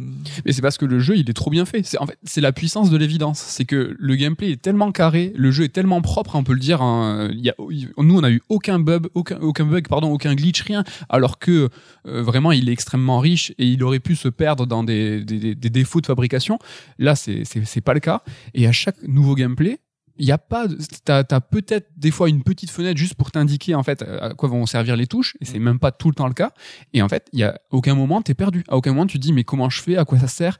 Et t'as des gameplays qui sont euh, qui, qui, qui peuvent être des pièges, euh, genre euh, le jetpack, euh, la navigation sous l'eau, et ça marche, ça marche parfaitement. À chaque fois, ouais. Il n'y a pas un seul truc où tu dis, ah putain, ça, cette partie-là, ils ont foiré, c'est mal fait. Donc vraiment, t'as ce côté, comme tu l'as dit, hein, c'est degré de finition incroyable. La technique, il y a rien à redire. Enfin, euh, Hazel c'est pas un studio énorme. hein. Ils sont 65, ils étaient 65 pour euh, ce jeu-là. Ils étaient 30-35 à l'époque de A Way Out. Alors évidemment, il y a du sous-traite, enfin, ça sous-traite euh, pas mal, mais enfin, un niveau comme ça, c'est assez rare dans les gros, euh, les gros AAA aujourd'hui. hein. Et quand tu as parlé de 3 ans tout à l'heure, c'est hallucinant. C'est-à-dire qu'ils ont fait ce jeu en 3 ans, d'autant plus avec une équipe si restreinte. Nous, quand on a fini le jeu, on a bloqué sur le, donc le générique de fin et on a halluciné. C'est qu'on s'est dit, mais ils sont que ça, c'est pas possible. Et on a, comme je disais, on est habitué au générique de 15 minutes pour Assassin's Creed ou quoi. Là, c'est un générique euh, à échelle humaine quelque part. hein. Donc, Il y a euh, tout le staff d'Electronic Arts, donc euh, qui prennent deux fois qui- plus qui de place. Ouais, mais c'est deux mecs qui, c'est sûrement des gens qui ont envoyé trois mails hein, ou qui font partie de, voilà, du générique, mais le, le- le studio en lui-même, euh, c'est, que dalle. Tu en as parlé, quoi, 60 personnes, c'est rien du tout, quoi. Ouais. Et on parlait donc d'intelligence dans la création du jeu, mais aussi au niveau des mécaniques. On a de l'action, on a de la réflexion, on a des énigmes. T'en parlais juste avant, c'est un petit peu euh, l'héritier des jeux de plateforme 3D de l'époque. euh, ces côtés un peu riches, monde riche à explorer. Bah, euh. Si on devait trouver un genre à ce jeu, je pense que ça serait le platformer 3D. C'est simplement, c'est que le platformer 3D, on imagine souvent du Banjo, du Mario 64 avec des grands espaces où tu as des, des collectibles. Là, c'est pas trop le délire, il y a pas grand-chose à et même rien à collecter, il y a juste des, des mini-jeux à trouver. Néanmoins, c'est 100% du, du platformer 3D, il y a des, séquences de plateforme, des énigmes et surtout, il y a un héritage de moi je parle souvent de j'aime beaucoup euh, Jack 3 avec une grande pluralité de gameplay. On l'a pas encore dit très clairement mais c'est peut-être la chose la plus hallucinante de ce jeu, c'est que du, des gameplays différents je sais pas, je sais pas, 50, 100, c'est hallucinant.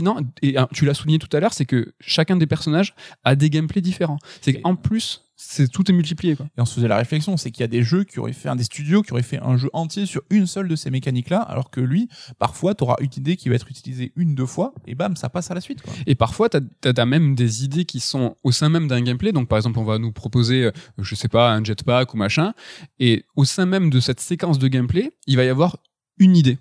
Mais l'idée à la Nintendo, c'est-à-dire qu'il y a une idée, elle est pas recyclée. Vous allez l'avoir qu'une fois et une seule et unique fois. Elle est même pas euh, multipliée et reportée au sein même de cette bulle de gameplay. C'est hallucinant, d'autant plus hallucinant quand tu vois la taille du studio, d'autant plus hallucinant quand tu vois le temps de développement, quand tu vois que c'est euh, propre. Le jeu, il est d'une richesse et d'une générosité, c'est c'est hallucinant. Ça, c'est nous, on, on, bu- on buguait toutes les deux. C'est nous qui buguions et pas le jeu. et en fait, on se disait, mais c'est pas possible. C'est encore nouveau, c'est encore. euh, Ouais, tu disais qu'il n'y a pas de grand chose à collecter, mais il y a toujours des petits détails à voir, des petites mises en scène, des personnages, des petites interactions avec le décor. On en parlait dans Brothers, mais là, c'est poussé à un niveau maximum. Enfin, les niveaux sont en général immenses. T'as- Des fois, tu traverses des salles avec euh, plein de persos, des mises en scène, mais c'est juste le temps que tu traverses, quoi. C'est pas plus pour. T'as euh, une richesse dans la direction artistique de malade, c'est-à-dire que le jeu il est extrêmement varié, il est extrêmement beau techniquement, mais comme tu le dis, il y a des détails de partout. Il y a des moments en fait où t'as des, c'est un petit peu plus ouvert. Mm. Euh, voilà, on parle de la quand il neige, hein, par exemple, ceux qui ont fait le jeu, vous allez voir, vous allez voir de quoi je parle. Où il y a des choses qui sont cachées, il y a des, euh, il y a des, des, des, des niveaux qui sont souterrains, au-dessus, et en fait. On peut passer complètement à côté de tout ça. Si vous faites le jeu euh, d'un trait, vous allez, euh, vous allez chier euh, énormément de, de, de, de- de petits, de petits jeux, de petits jeux compétitifs et énormément de détails dans les dans, dans les décors quoi. Et tu parlais de Jack 3, j'en place une pour notre pote Carta, que ceux, les vieux auditeurs des podcasteurs de, se rappellent qui, qui il est, bah, qui me disait bah, ça lui fait penser aussi à Conquer, un petit peu Conquer Bad Fur Day, avec ce côté aussi multi-gameplay qui avait été mis en place dans le cadre, grosso modo, d'un jeu de plateforme 3D. Donc, C'est incroyable le nombre de gameplay qu'il y a. Vous allez être halluciné toutes les deux secondes, qui, ce qui rend le jeu complètement addictif parce que vous avez tout le temps envie de voir quel est le quel est le qu'est-ce qui va être euh, par la suite. Et le jeu j'ai parlé de générosité il est long. Et en fait il a un rythme de ouf et ça ne enfin ça se désamorce jamais. On a fait quoi? Entre 10 et 12 heures pour le finir? Ouais, une dizaine d'heures, mais euh, et c'est non-stop. non-stop. je pense le rythme, enfin, c'est vrai que c'est compliqué de parler du jeu parce qu'on veut pas trop en dévoiler, mais non Le point positif pour moi, c'est le sens du rythme. C'est des chaque niveau, c'est des modules d'une heure et demie grosso modo, euh, divisés en trois sections d'une demi-heure. Et à chaque fois au sein de ces sections-là, même il y a du renouvellement. Et c'est que tu passes naturellement d'une situation à l'autre et t'as jamais envie d'arrêter parce que c'est toujours fun, tu vas toujours de l'avant. Et euh, il y a un moment, la- vers la fin du jeu, je me disais attends, il y a trois heures, on était en train de, de faire cette section-là dans avec tel gameplay et tout, et là on est dans un délire complètement différent. Alors certes, t'as un côté un peu panaché de gameplay, de direction artistique, euh, mais ça reste cohérent, ça reste euh, intéressant. J'ai j'ai pas eu ce sentiment de fourre-tout à Non, aucun moment, euh, ni dans la direction artistique, dans le design, euh, ou même dans le game design et le gameplay. Vraiment, je- comme tu le dis, euh, j'ai trouvé ça vraiment d'un bloc, ça se tenait, c'était c'était propre. Et pour ce qui est du gameplay, j'en place une vite fait sur le, la, la faisabilité. hein. On, a, on a dit que l'équipe était très restreinte, mais tu te dis mais comment ils ont pu faire ça? Euh, On en parlait, je crois, dans l'émission de Call of euh, du dernier Call of, où en fait euh, il y avait deux trois gameplays et on, on était tout ému de se dire ah c'est trop bien. Ça me faisait penser moi à James Bond 007 euh, qui tout double, où en fait chaque niveau avait un gameplay différent et à l'époque je vous disais que c'était- mortel. Ça se faisait pas mal dans les jeux à l'époque, mais c'était souvent très superficiel et chaque gameplay n'était pas très intéressant. C'est ça. Mais il y avait une faisabilité. Les moteurs étaient moins exigeants. euh, il y a- ça, ça demandait moins de ressources pour développer un gameplay qui était, qui allait être utilisé en temps de jeu euh, très, euh, très, très, très faiblement, quoi. Ouais. Et aujourd'hui, avec euh, les moteurs, la technique, euh, toutes les ressources qu'il faut pour faire une seule séquence, c'est de facto impossible d'avoir cette pluralité de gameplay dans des jeux qui sont si ambitieux. Là, ils arrivent à le faire.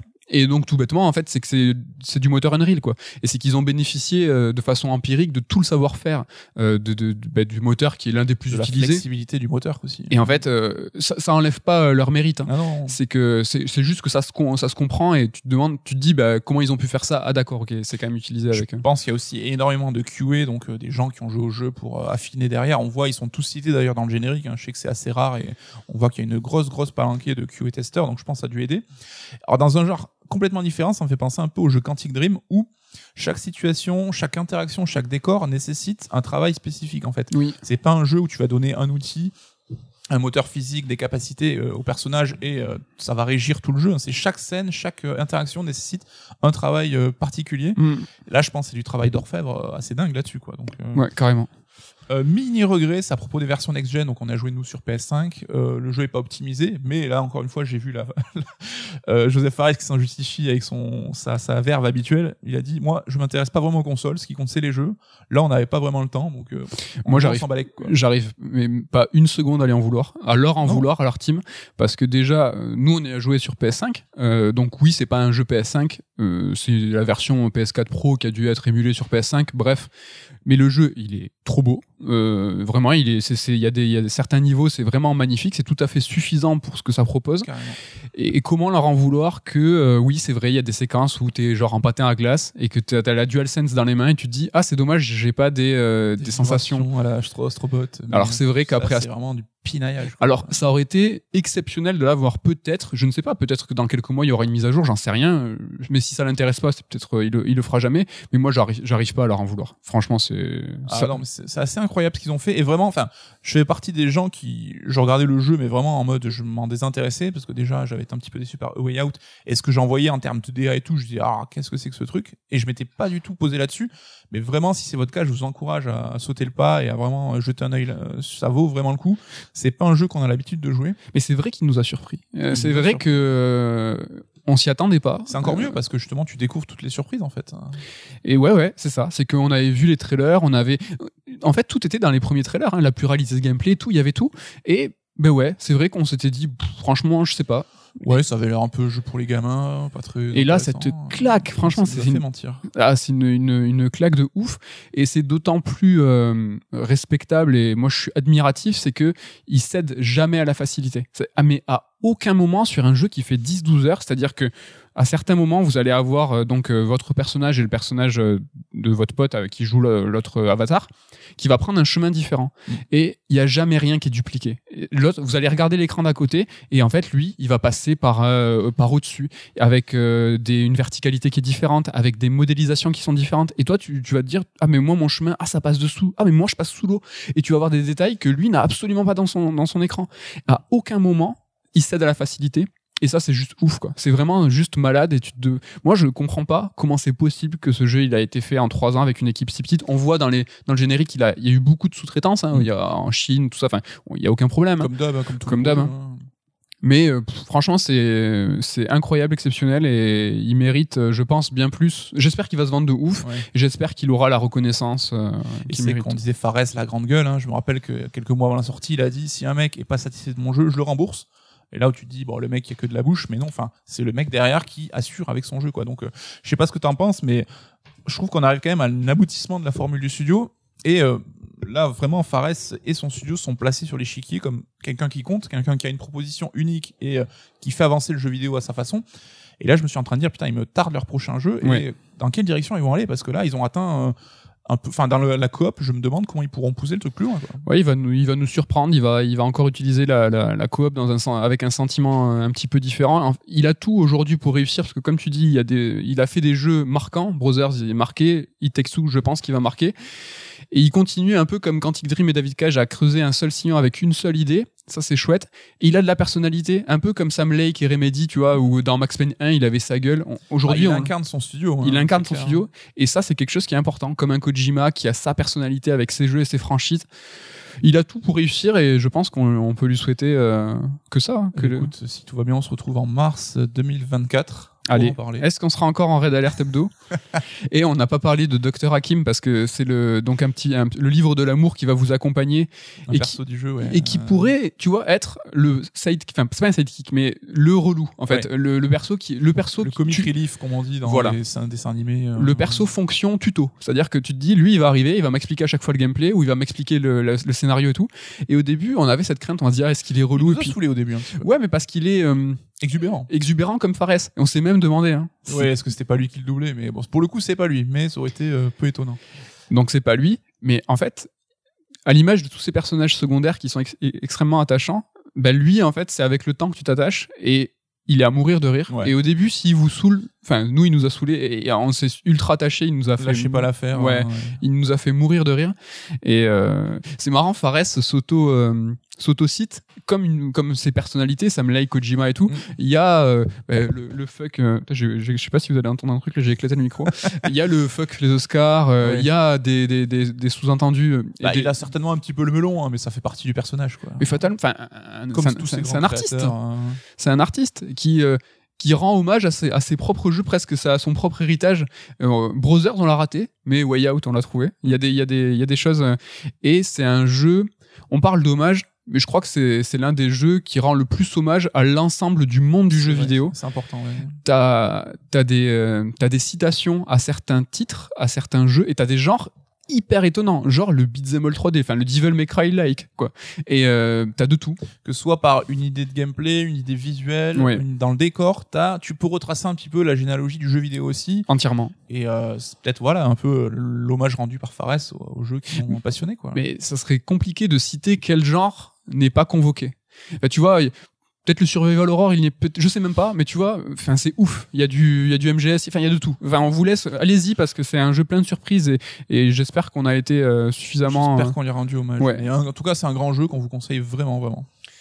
Grand jeu et maintenant, grande rubrique, Quelle transition. l'interlude top 3. Bonjour à tous et bienvenue à ceux qui ont sauté le début de l'émission.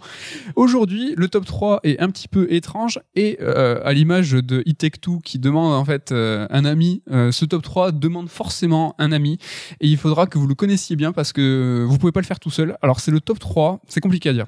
C'est le top 3 des jeux qu'on aime mais que l'autre n'aime pas. Voilà. C'est-à-dire voilà que ou c'est le contraire. Déjà est-ce que je Non, me suis fait- pas Ouais, tiens, je me suis Ah, déjà voilà, je vais citer des jeux que je n'aime pas, mais que toi tu aimes. Parce que c'est Voilà. vrai qu'on a des goûts assez convergents sur pas mal de choses. Ouais. Mais sur certains jeux, voilà, ça, c'est l'occasion de se vanner un petit peu. Euh, Mais c'est presque intéressant pour ça. C'est qu'on a, on est 99% du temps d'accord, et c'est de trouver ce petit pourcentage où ça diffère, qui est rigolo dans ce top 3. Donc, Tout vous, à fait. Vous pourrez pas, sur Twitter et autres réseaux, euh, balancer votre top 3. Vous faites le top 3 par rapport à nous. Est-ce qu'il y a des jeux qu'on a défoncés et que vous avez adoré? Euh, ou en tout cas, ben voilà, si vous avez un ami euh, proche dont vous connaissez les goûts par cœur, prêtez-vous au jeu du top 3, du jeu que vous n'aimez pas et qu'il aime, et inversement. Je te laisse commencer avec ton, ton top Allez, 3. allez, je commence en douceur avec Ghost of Tsushima. Alors, je vais pas m'étendre parce qu'on en parle dans un Third Strike EX, Ouais. euh, ben, je crois le dernier en date sur les mondes ouverts. hein.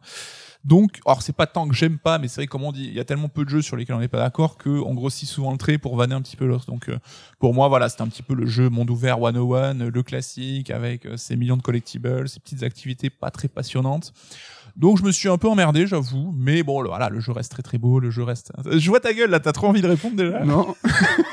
Mais pour le coup, j'avoue, je me le suis euh, préchargé sur ma PS5 parce que j'ai envie de continuer. Enfin, il faut que j'aille au bout parce que ça m'intrigue. Tu vois, j'avais joué 10 heures, j'avais fait un peu le, le gros premier tiers du jeu. J'aimerais bien aller au bout quand même, malgré tout, pour que je puisse dire que c'est nul euh, de manière euh, légitime. C'est ça. Mais je, ne- je, je n'allais pas utiliser cet argument. C'est sympa. Je ne me défendrai euh, pas ou peu, en tout cas, pour dire que le jeu, en tout cas, est un succès et même un succès au Japon, parce que ce n'est pas un jeu japonais, pas du coup, C'est Sucker Punch.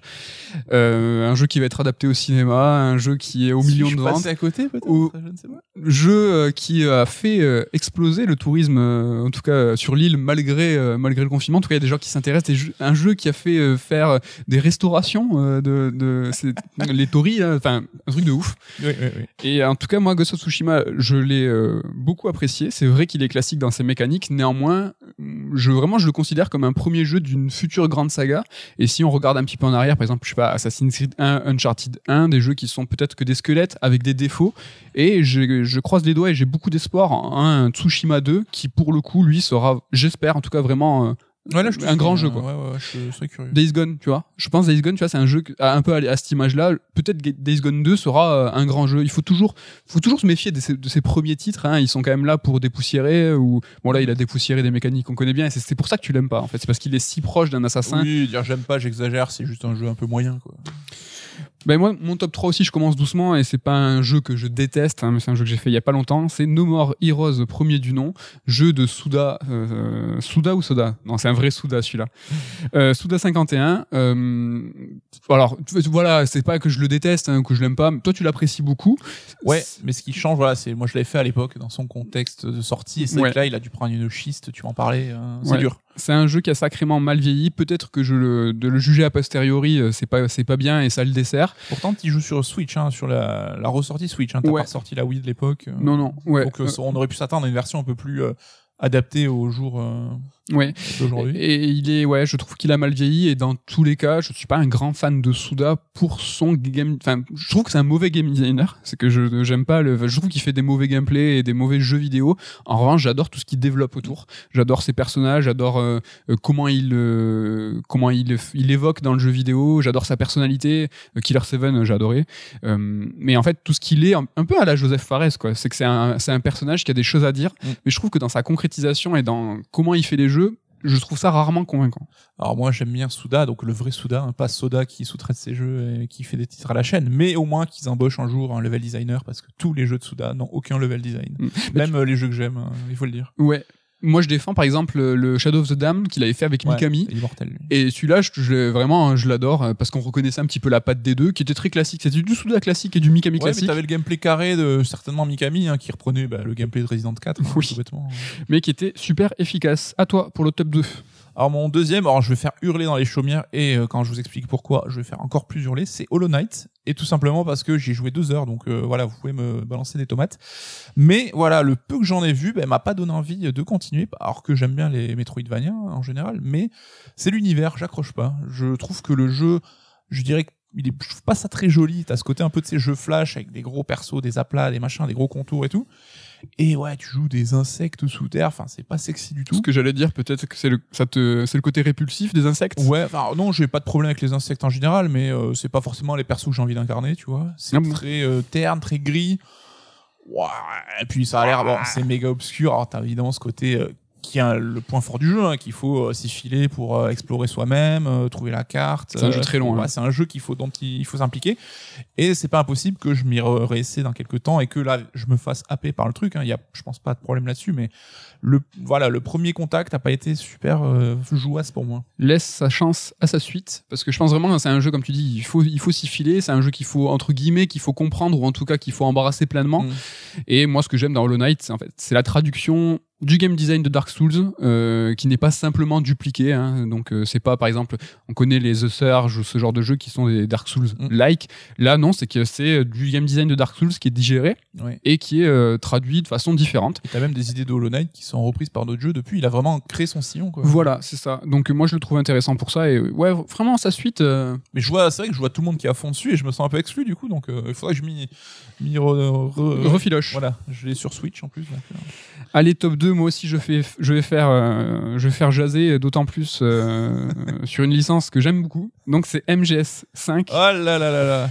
Donc euh, ouais, grand fan hein, de MGS. hein. on, a, on a même écrit un, un bouquin sur le sur le sur l'homme et sur la sur la saga. MGS 5 tout simplement. Je l'aime pas trop parce que je suis déçu du Kojima qui a pas réussi. Euh, alors Nico a essayé d'être discret. J'ai tout arraché, désolé. il a tout éclaté. Non, ouais, Kojima, tu vois, on aurait pu s'attendre que quand il allait, euh, tu vois, euh, récupérer le, le monde ouvert en disant, ben moi, je vais, je vais m'y filer au monde ouvert, je vais le prendre, je vais le, je vais vous donner ma version du monde ouvert, ça allait être flamboyant.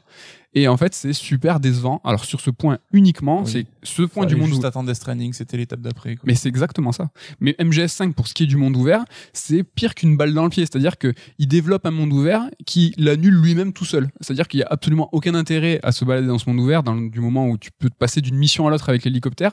Ça ne sert absolument à rien. Néanmoins, pour ce qui est du gameplay MGS pur, hein, vraiment les possibilités d'infiltration et tout, c'est le meilleur MGS. Il n'y a ouais. aucun problème là-dessus. Meilleur jeu d'infiltration. Mais c'est un MGS que je défends pas parce que euh, tu vois c'est comme Nintendo avec Breath of the Wild qui euh, va à l'assaut du monde ouvert ben, il le révolutionne. Ben, moi, j'attendais de Kojima. Alors, c'est super. euh, je, suis- dur, hein, quand même. Mais j'attendais de Kojima qui, qui prend le monde, qui allait prendre le monde ouvert et qu'il allait, euh, il allait Et ça montre d'autant plus tout euh, le respect que t'as pour le travail de Kojima en général. quoi. Ouais, c'est marrant, je fais une analogie, rien à voir, cinéma, comme d'hab. Mais tu vois, le Snyder Cut, alors, tu vas me dire où je veux en venir. Mais on connaît pas ça, le, ce qui s'est enfin, ce qui s'est passé avec le Snyder Cut. Donc, euh, juste euh, rapidement, euh, c'est un film, en fait, qui, qui n'existe que parce qu'il y a une, une version précédente. Le Snyder Cut n'existe que Justice si, League, donc. Ouais. Ouais. que Justice League, que en, en rapport ou en regard avec le- la version de Whedon. Et ben là, tu vois, dans, le jeu vidéo, on n'en a pas. Eh ben, j'aimerais trop, et ça n'arrivera hélas jamais, j'aimerais vraiment de voir une Kojima quête, tu vois, ou en tout cas, euh, parce qu'on sait qu'il a pas eu le temps, il y a une fin cachée, il y a des, il, a été fait à la hâte, il a été viré à, la suite de, de ce MGS, mais qu'est-ce que ça aurait donné un MGS 5 terminé par Kojima propre Qu'est-ce qu'il voulait en faire Mais Il y ça, a ça plein de cas comme ça. La Nomura's Cut pour euh, FF versus 13, la Matsuno Cut La pour Matsu- FF12. euh. C'est vrai. Mais ça, euh, ouais, j'aimerais bien voir ça. Est-ce qu'un jour ça arrivera? Parce que là, bon, les, bah, les droits sont chez Konami, hein, donc euh, Oui, dans le jeu vidéo, ce sera plus compliqué. hein. bon, on sait jamais. On sait jamais, on sait jamais. Je crois que c'est à toi pour ton top 1. Ouais, alors je le trouve trop sympathique. Hein, sur nos... On essaie d'arrondir les angles à chaque fois et tout. Et là, tu vas être méchant? Non, non, justement, parce que c'est un jeu que j'ai un petit peu quand même d'affection malgré tout. C'est Alan Wake. Donc Alan Wake, euh, si vous avez fait gaffe, je lui chie souvent dessus et de manière disproportionnée. Exact. Non pas parce que je le déteste, mais parce qu'il m'avait beaucoup déçu. Et je pense qu'on est souvent plus difficile, plus dur envers les jeux qui nous déçoivent qu'envers Oui. les jeux qui sont nuls. Oui. Et c'est un jeu que je voulais aimer et malgré tout, je lui trouve des qualités et c'est pour ça que je suis dur avec lui. Parce que euh, voilà, je trouve qu'il est très très très limité en, bah, en termes de gameplay. Je pense pas une surprise, même ceux qui l'aiment euh, le, le, le disent. Mais il a quand même un univers, des persos et une ambiance très intéressante. Et du coup, euh, j'étais resté un peu con avec ce jeu qui était euh, bah, niveau gameplay, t'éclaires des ennemis, tu leur tires dessus. Enfin, on se faisait chier assez vite et c'était très redondant. Vrai. Il y avait un problème de rythme aussi sur l'enchaînement des chapitres. Alors je sais qu'il y avait un chapitre qui m'avait grave grave plu, mais euh, voilà, au final quand même grosse déception. Je sais que toi c'est un jeu que tu kiffes justement malgré euh, ses défauts hein, éventuellement. hein. Alors moi, je l'adore pour son univers. C'est même le but du top 3. C'est pour ça que. C'est bien fait. oui, effectivement, je l'aime beaucoup. Ça, Euh, donc, j'aime pas donc. tout top 1 qui sert à rien. Non, c'est un jeu que j'aime beaucoup euh, pour son univers. Alors, euh, l'auteur tourmenté qui est re- qui à la campagne, C'est Je- ta cam. je kiffe. C'est vrai que je kiffe. Et Quand toi-même un auteur tourmenté. C'est vrai, je vais, je vais souvent en forêt pour pour écrire. Non, pas du tout. Mais j'aime beaucoup le, le le théâtre de ce jeu. je- J'adore le game design. Bah, je peux pas te donner tort. hein, c'est vrai que c'est euh, c'est assez limité. Je suis d'accord. Il y a certains chapitres qui sont nuls à chier, mais je trouve que il y a autant de chapitres nuls à chier que de chapitres exceptionnels. Donc pour moi ça s'équilibre. Il y a vraiment Après, il y a a des- six chapitres, donc il y a trois Ouais, mais il y a- trop bien quoi. où il y a trois chapitres mauvais, je trouve, mais il y a trois chapitres qui sont aussi bons que les autres sont mauvais. Tu vois ce que je veux dire? Oui, Il y avait oui. vraiment une deux poids deux mesures. Et euh, ce qui est intéressant aussi, c'est d'aller voir un peu les DLC. C'est rare hein, de dire ça, mais dans les DLC, les deux DLC de, de Alan Wake, il y a des euh, il y a des sursauts de génie, euh, de justement pour le coup de gameplay, où là euh, l'univers du romancier se répond avec le game design, et vraiment ça c'est mortel. Et Tu fais bien d'en parler parce que justement, je n'ai pas fait les DLC et j'étais énervé que justement, là où il se lâche sur le gameplay, c'est dans les DLC. Putain, lâchez-vous dans votre jeu, poussez votre jeu, le gameplay à fond et les DLC, on verra. Mais là, t'as l'impression qu'il fallait aller chercher l'originalité dans les DLC, quoi. C'est vrai. Mais on n'est jamais content, tu vois. Des fois, on a des DLC tout claqués où tu te dis, mais il y a- elles sont où les nouveautés? Voilà, il faut que, que de la qualité, c'est pour nous. En tout faut- cas, il est sur le Game Pass et je m'y engage devant vous. Un jour, je me réessayerai Alan Wake pour le redécouvrir justement avec un regard un peu plus euh, dépassionné. Et je pense que je pourrais peut-être vous dire à ce moment-là que bon, ça reste un jeu correct éventuellement. En tout cas, moi, je suis très chaud pour un hashtag re-release Alan Wake qui ressorte ou que je, alors une suite, j'y crois pas. Bah, et si Même Remedy si- a récupéré euh, les, les droits de la licence. Exact. euh, Remedy a récupéré les droits et Alan Wake est un succès de vente. C'est-à-dire qu'il est toujours, alors à ce jour, il s'est quand même toujours plus vendu que Control. Il ça reste quand même une, une licence à succès, mais c'était à l'époque, euh, voilà, une, une coed avec Microsoft. Ouais. Et euh, j'ai pas fait le second DLC de Control. Control qui est un excellent jeu que je vous conseille, euh, même si Mad il aime pas. Non, mais, Mais, j'ai euh, pas joué assez pour donner mon avis. DLC de Control, euh, alors, apparemment met euh, en scène Alan Wake aussi, de ce que j'ai compris. Je crois qu'ils essayent. Alors, Il y a un sort c'est pas euh, Voilà, c'est pas qu'ils essayent, mais je crois que c'est ah, c'est officiel, hein, c'est que c'est un Ouais, ouais, le Remedy euh, Extended Universe, je sais plus comment ils appellent ça. Ok, ok, ok, ok. Et mon top 1 à moi d'un jeu que tu apprécies beaucoup et que j'aime un petit peu moins, c'est Remember Me, hein, donc euh, le premier jeu de Dontnod, un studio euh, que j'apprécie pas particulièrement, mais un studio euh, parisien, donc euh, avec à l'ép- à l'époque, donc c'est plus le cas d'Amasio, je crois qu'il est plus impliqué, mais il est, il était à l'époque euh, dans les fondateurs. Il a écrit l'univers de Remember Me, univers qui est très intéressant. Néanmoins, moi je trouve que c'était pas un bon euh, il y avait certains trucs mortels. Tu vois par exemple les memory, les memory remix c'était génial. C'était un concept qui était propre à l'univers de Remember Me. Et c'était euh, encore une fois tu vois l'alliance de ce que raconte le jeu et de comment tu le joues. Ça c'était parfait. Néanmoins il y en avait très peu. Il devait y en avoir 3 je crois. 3 4 sur eux. Ouais, 4 ou 5, je dirais. Un peu plus. Effectivement, pas, pas des masses. il y en avait pas beaucoup. Le jeu était pas très long d'ailleurs. mais le jeu est sorti en juin 2013 et en trois mois avant, donc il y avait Tomb Raider premier du nom, donc euh, le, le, le- pas le remake, le reboot, le reboot qui est sorti, donc certains l'a- l'apprécient pas, notamment chez Third, euh, mais c'était quand même quelque chose, tu vois, le retour de Tomb Raider et euh, avec une formule plus Uncharted tout ça, et donc euh, Remember Me c'est un genre de jeu qui s'appelle le, le traversal, hein, le euh, jeu de plateforme 3D euh, où en fait il faut crapahuter un peu, on va dire, et de façon linéaire aller d'un point A à un point B. Voilà, Uncharted. Exactement. Et donc, ce qui est Tomb Raider aussi. Et quand tu mettais les deux euh, en regard, pour moi, c'était euh, c'était deux poids deux mesures, en sachant que Remember Me, c'est quand même un, un jeu Capcom triple A. C'est pas, tu vois, je, je tape pas sur Dontnod en mode vous avez pas de thunes et tout. Oui. Là, vraiment, c'était ultra raide. C'était euh, voilà, c'est c'est en comparaison, je trouve quand même que ça faisait un petit peu euh, pas le figure. Ouais, alors c'est vrai que le jeu a peut-être pêché un peu par ambition. On sait que le dev a été très long, très très compliqué, Ouais, qu'il y a beaucoup beaucoup de, de trucs de matos produits qui n'en- n'apparaissent pas du tout dans le jeu. euh, Justement, au à l'édition, ils ont galéré. Quoi. Ouais, mais je l'avais trouvé euh, très très cool justement dans cette fluidité dans l'action qui termine toujours à aller de l'avant. J'avais trouvé l'univers, la DA globale super sympa C'est vrai, c'est vrai. et le système de combat qui était assez original et intéressant. En plus, on sait qu'il y avait tout un délire sur euh, la bande son euh, qui était évolutive en fonction du gameplay. Donc euh, c'était Olivier de Rivière derrière et c'est vraiment son credo euh, d'avoir la bande son évolutive avec le jeu. Et c'est génial. Hein, Et ouais, et moi j'en garde un super souvenir. Alors certes, c'était pas le grand jeu peut-être qu'ils imaginaient, hein, mais pour moi ça reste un petit jeu coup de cœur, enfin un petit jeu, un jeu coup de cœur euh, Mhm. que je garde dans mon cœur. Voilà pour le top 1 des jeux que j'aime et que t'aimes pas et inversement. Donc euh, voilà, vous pouvez pas balancer le vôtre, mais en tout cas, euh, n'hésitez pas à le faire par rapport à nos jeux. S'il y a des jeux qu'on a défoncés et que vous aimez et que vous trouvez que nous sommes injustes, Est-ce qu'on n'aura pas un jeu, un sujet moins alambiqué la semaine prochaine? je sais pas, peut-être plus facile à expliquer.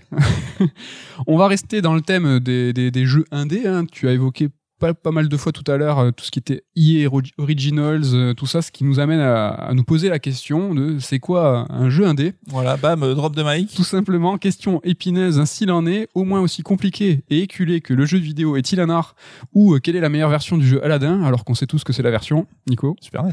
Mega Drive, c'est pas compliqué. Alors, c'est quoi un jeu indé? C'est une question à laquelle on pourrait répondre en deux secondes, en disant qu'un jeu indé, c'est un jeu qui n'a pas d'éditeur, mais on va voir que c'est pas si simple que ça. Les jeux indés, ils sont si nombreux et si diversifiés qu'il est impossible de trouver un point commun ou une seule caractéristique qui pourrait les rassembler. Aucun. Alors qu'il y a un terme qui les regroupe. Bon, c'est pas évident, mais bon. J'avais annoncé. Bon, pour illustrer cette interrogation complexe, on va tordre le cou directement à plusieurs idées reçues. Et on va prendre un exemple, Cyberpunk 2077. Car, oui, bah, si on prend au pied de la lettre la définition d'un jeu indé, Cyberpunk 2077 en est un. C'est un jeu qui est développé et auto-édité par CD Projekt. Autre exemple, euh, tout aussi évocataire mais un peu moins probant car le jeu n'est pas sorti, on va parler de Star Citizen, le jeu aux 300 millions de dollars de budget de Chris Roberts, donc 300 millions pour le moment, hein, ça, peut, ça peut encore augmenter. Le jeu est développé, le jeu est développé, édité et distribué un jour par Cloud Imperium Games. Donc c'est un groupe de sociétés qui est monté pour l'occasion par Chris Roberts en 2012. Donc Chris Roberts et euh, son ami euh, investisseur euh, euh, businessman. Ouais, alors là, euh, n'allez pas creuser dans là-dedans, il y a des histoires un peu bressons. hein. Ouais. Donc c'est Chris Roberts et son ami dans l'ombre. On devrait tous avoir un ami comme ça. Mais Chris, son but, c'était de développer, donc en 2012, hein, c'était de développer des AAA, mais en sortant du circuit classique de production, car trop restrictif. Et là, n'est-ce pas, au mot près, la définition d'un jeu indé et même l'ambition d'un créateur indé. Même, euh, donc là, tu vois, c'est un petit peu étonnant, Cyberpunk, Artisan, si on applique la, la- la définition. C'est pas les premiers exemples qu'on citerait euh, si on te demande de parler de jeu indé, effectivement. Et dans ce sens, un jeu indé, c'est un jeu auto-édité. Dans, dans ce cas-là, les jeux Sony, Nintendo, Microsoft, Electronic Arts, Ubisoft, Capcom, etc., ben, c'est des jeux indés. Donc du coup, ça fait beaucoup de jeux indés. Donc on commence, Tout est, un- tout est indé. tout est indé. On, bon, on voit que ça commence à être compliqué de, de, de mettre des jalons euh, à cette définition. Bon, après cette démonstration sidérante, hein, je pense que la première chose à faire pour essayer de capter ce qu'est un jeu indé, c'est de distinguer deux choses. Donc il y a les projets indés et les studios indés. Bon, le projet indé, c'est un jeu sans éditeur, donc un jeu qui est auto-édité. Un projet indé, ça, c'est donc c'est un jeu qui aura pas d'éditeur, mais qui pourrait être accompagné d'un distributeur. Donc c'est une petite nuance, mais c'est important. C'est le cas par exemple de Cyberpunk. J'ai dit tout à l'heure, c'est un jeu qui est développé, édité euh, par euh, CD Projekt, mais c'est un- c'est pas eux qui l'ont distribué. Parfois il y a des gros éditeurs qui se chargent aussi de la distribution. Square Enix a d'ailleurs euh, distribué les jeux du catalogue Ubisoft au Japon pendant un long moment, en 2010 à peu près. La, la distribution, pour vous expliquer, en gros, c'est la logistique, c'est pas de l'édition. Mais il y a des deals en fait de distribution qui gèrent une partie de- du marketing, de la communication sur le territoire. Donc c'est là où ça commence à être un petit peu plus compliqué. Oui. Tu dis la distribution c'est que la logistique, mais bon des fois non, il y a aussi du marketing et de la com, ce qui rentre clairement dans les attributions de l'éditeur. Donc ça, euh, donc par exemple, ce que je viens de raconter là, euh, que certains deals comprennent du marketing et de la com, bah, c'est ce que fait Core Media avec les, les jeux Sega et très récemment Square Enix, mais euh, Core Media ne fait plus, ne distribue plus les jeux Square Enix, des jeux. euh, faut bien que je le cite une fois par émission. Par exemple, FF7 Remake a été distribué par Core Media euh, en Europe, en tout cas en France. Donc ça, voilà, ça c'est pour un projet indé. Passons aux studios indé. Donc les studios indés, bah il y en a plein. Euh, un, stu- un studio indé, mais bon, un studio indé, ça va pas forcément faire des jeux indés. Euh, un studio indé, ça pourra développer en seconde partie, on l'a expliqué dans d'autres émissions. Donc c'est un, un- un jeu qui est commandé par un éditeur ou un constructeur pour une exclusivité. Et donc du coup, euh, là, euh, le jeu, même s'il est fait par un studio indé, ben, ça ne devient pas un jeu indé. From Software, notre exemple favori- va, euh, va piquer euh, partout euh, chez les éditeurs et fait moult, moult jeux exclusifs, alors que c'est un studio qui, est, qui est indépendant. Et ça, bah, des studios indés, enfin franchement, prenez-en, regardez au pif, c'est quasiment tout le temps le cas, quoi. Mm. sauf les first party. Donc voilà, ces fameux studios qui sont propriétés des constructeurs ou des éditeurs. hein. Bon, on va parler d'un autre critère. Euh, en tout cas, ça, tu vas me dire ce que t'en penses, euh, Nico. Je suis pas sûr qu'on soit tous au courant. Et pour moi, un jeu indé, c'est un jeu qui est vendu avant tout. Sinon, c'est un jeu amateur. Et hélas, pour moi, ça n'a rien à voir. Il faut, à mon sens, un cadre commercial pour définir un jeu indé. Déjà, bah, ça explique le terme indé. Indépendant, euh, c'est indépendant d'un éditeur. Donc, indépendant d'un soutien financier et d'un partenaire commercial. J'avais jamais réfléchi à ça, effectivement. Euh, Tu vois, oui. moi, je, je considère que ben, si t'es pas dans un cadre commercial, ben, t'es un jeu amateur, c'est quand même pas la même chose. Parce que, et, et du coup, le terme indé, il veut dire quoi si t'es un jeu amateur Euh, C'est indépendant, enfin, c'est important de définir en quoi renvoie le terme. Oui, ça implique des structures euh, juridiques, euh, peut- éventuellement. ouais. Peut-être, oui. Ok, je vois ce que tu veux dire. Autre question qu'on peut se poser, est-ce qu'un jeu indé, c'est quand le studio de dev possède une totale liberté créative? Alors moi je trouve que pas trop, hein, parce que Death Stranding, édité par Sony, et Red Dead Redemption 2, édité par Tech2, c'est deux jeux, malgré leur statut AAA, pour lesquels on sait que les créateurs derrière ces titres ont une grande influence. De plus, c'est un critère, un critère qui est pas trop acceptable, car beaucoup trop difficile de juger d'un point de vue extérieur si le studio est libre ou pas. Je sais pas... euh, Oui, On sait pas s'il faut Sony a demandé à Kojima de virer des trucs de Death Stranding, On on, sait ne saura pas. jamais. Oui, oui. Et puis même, euh, je sais pas, il y a des jeux, il y a des jeux indépendants qui sont édités, on, on- on va y arriver. C'est compliqué de savoir quelle est l'influence de ces éditeurs indés euh, sur les jeux.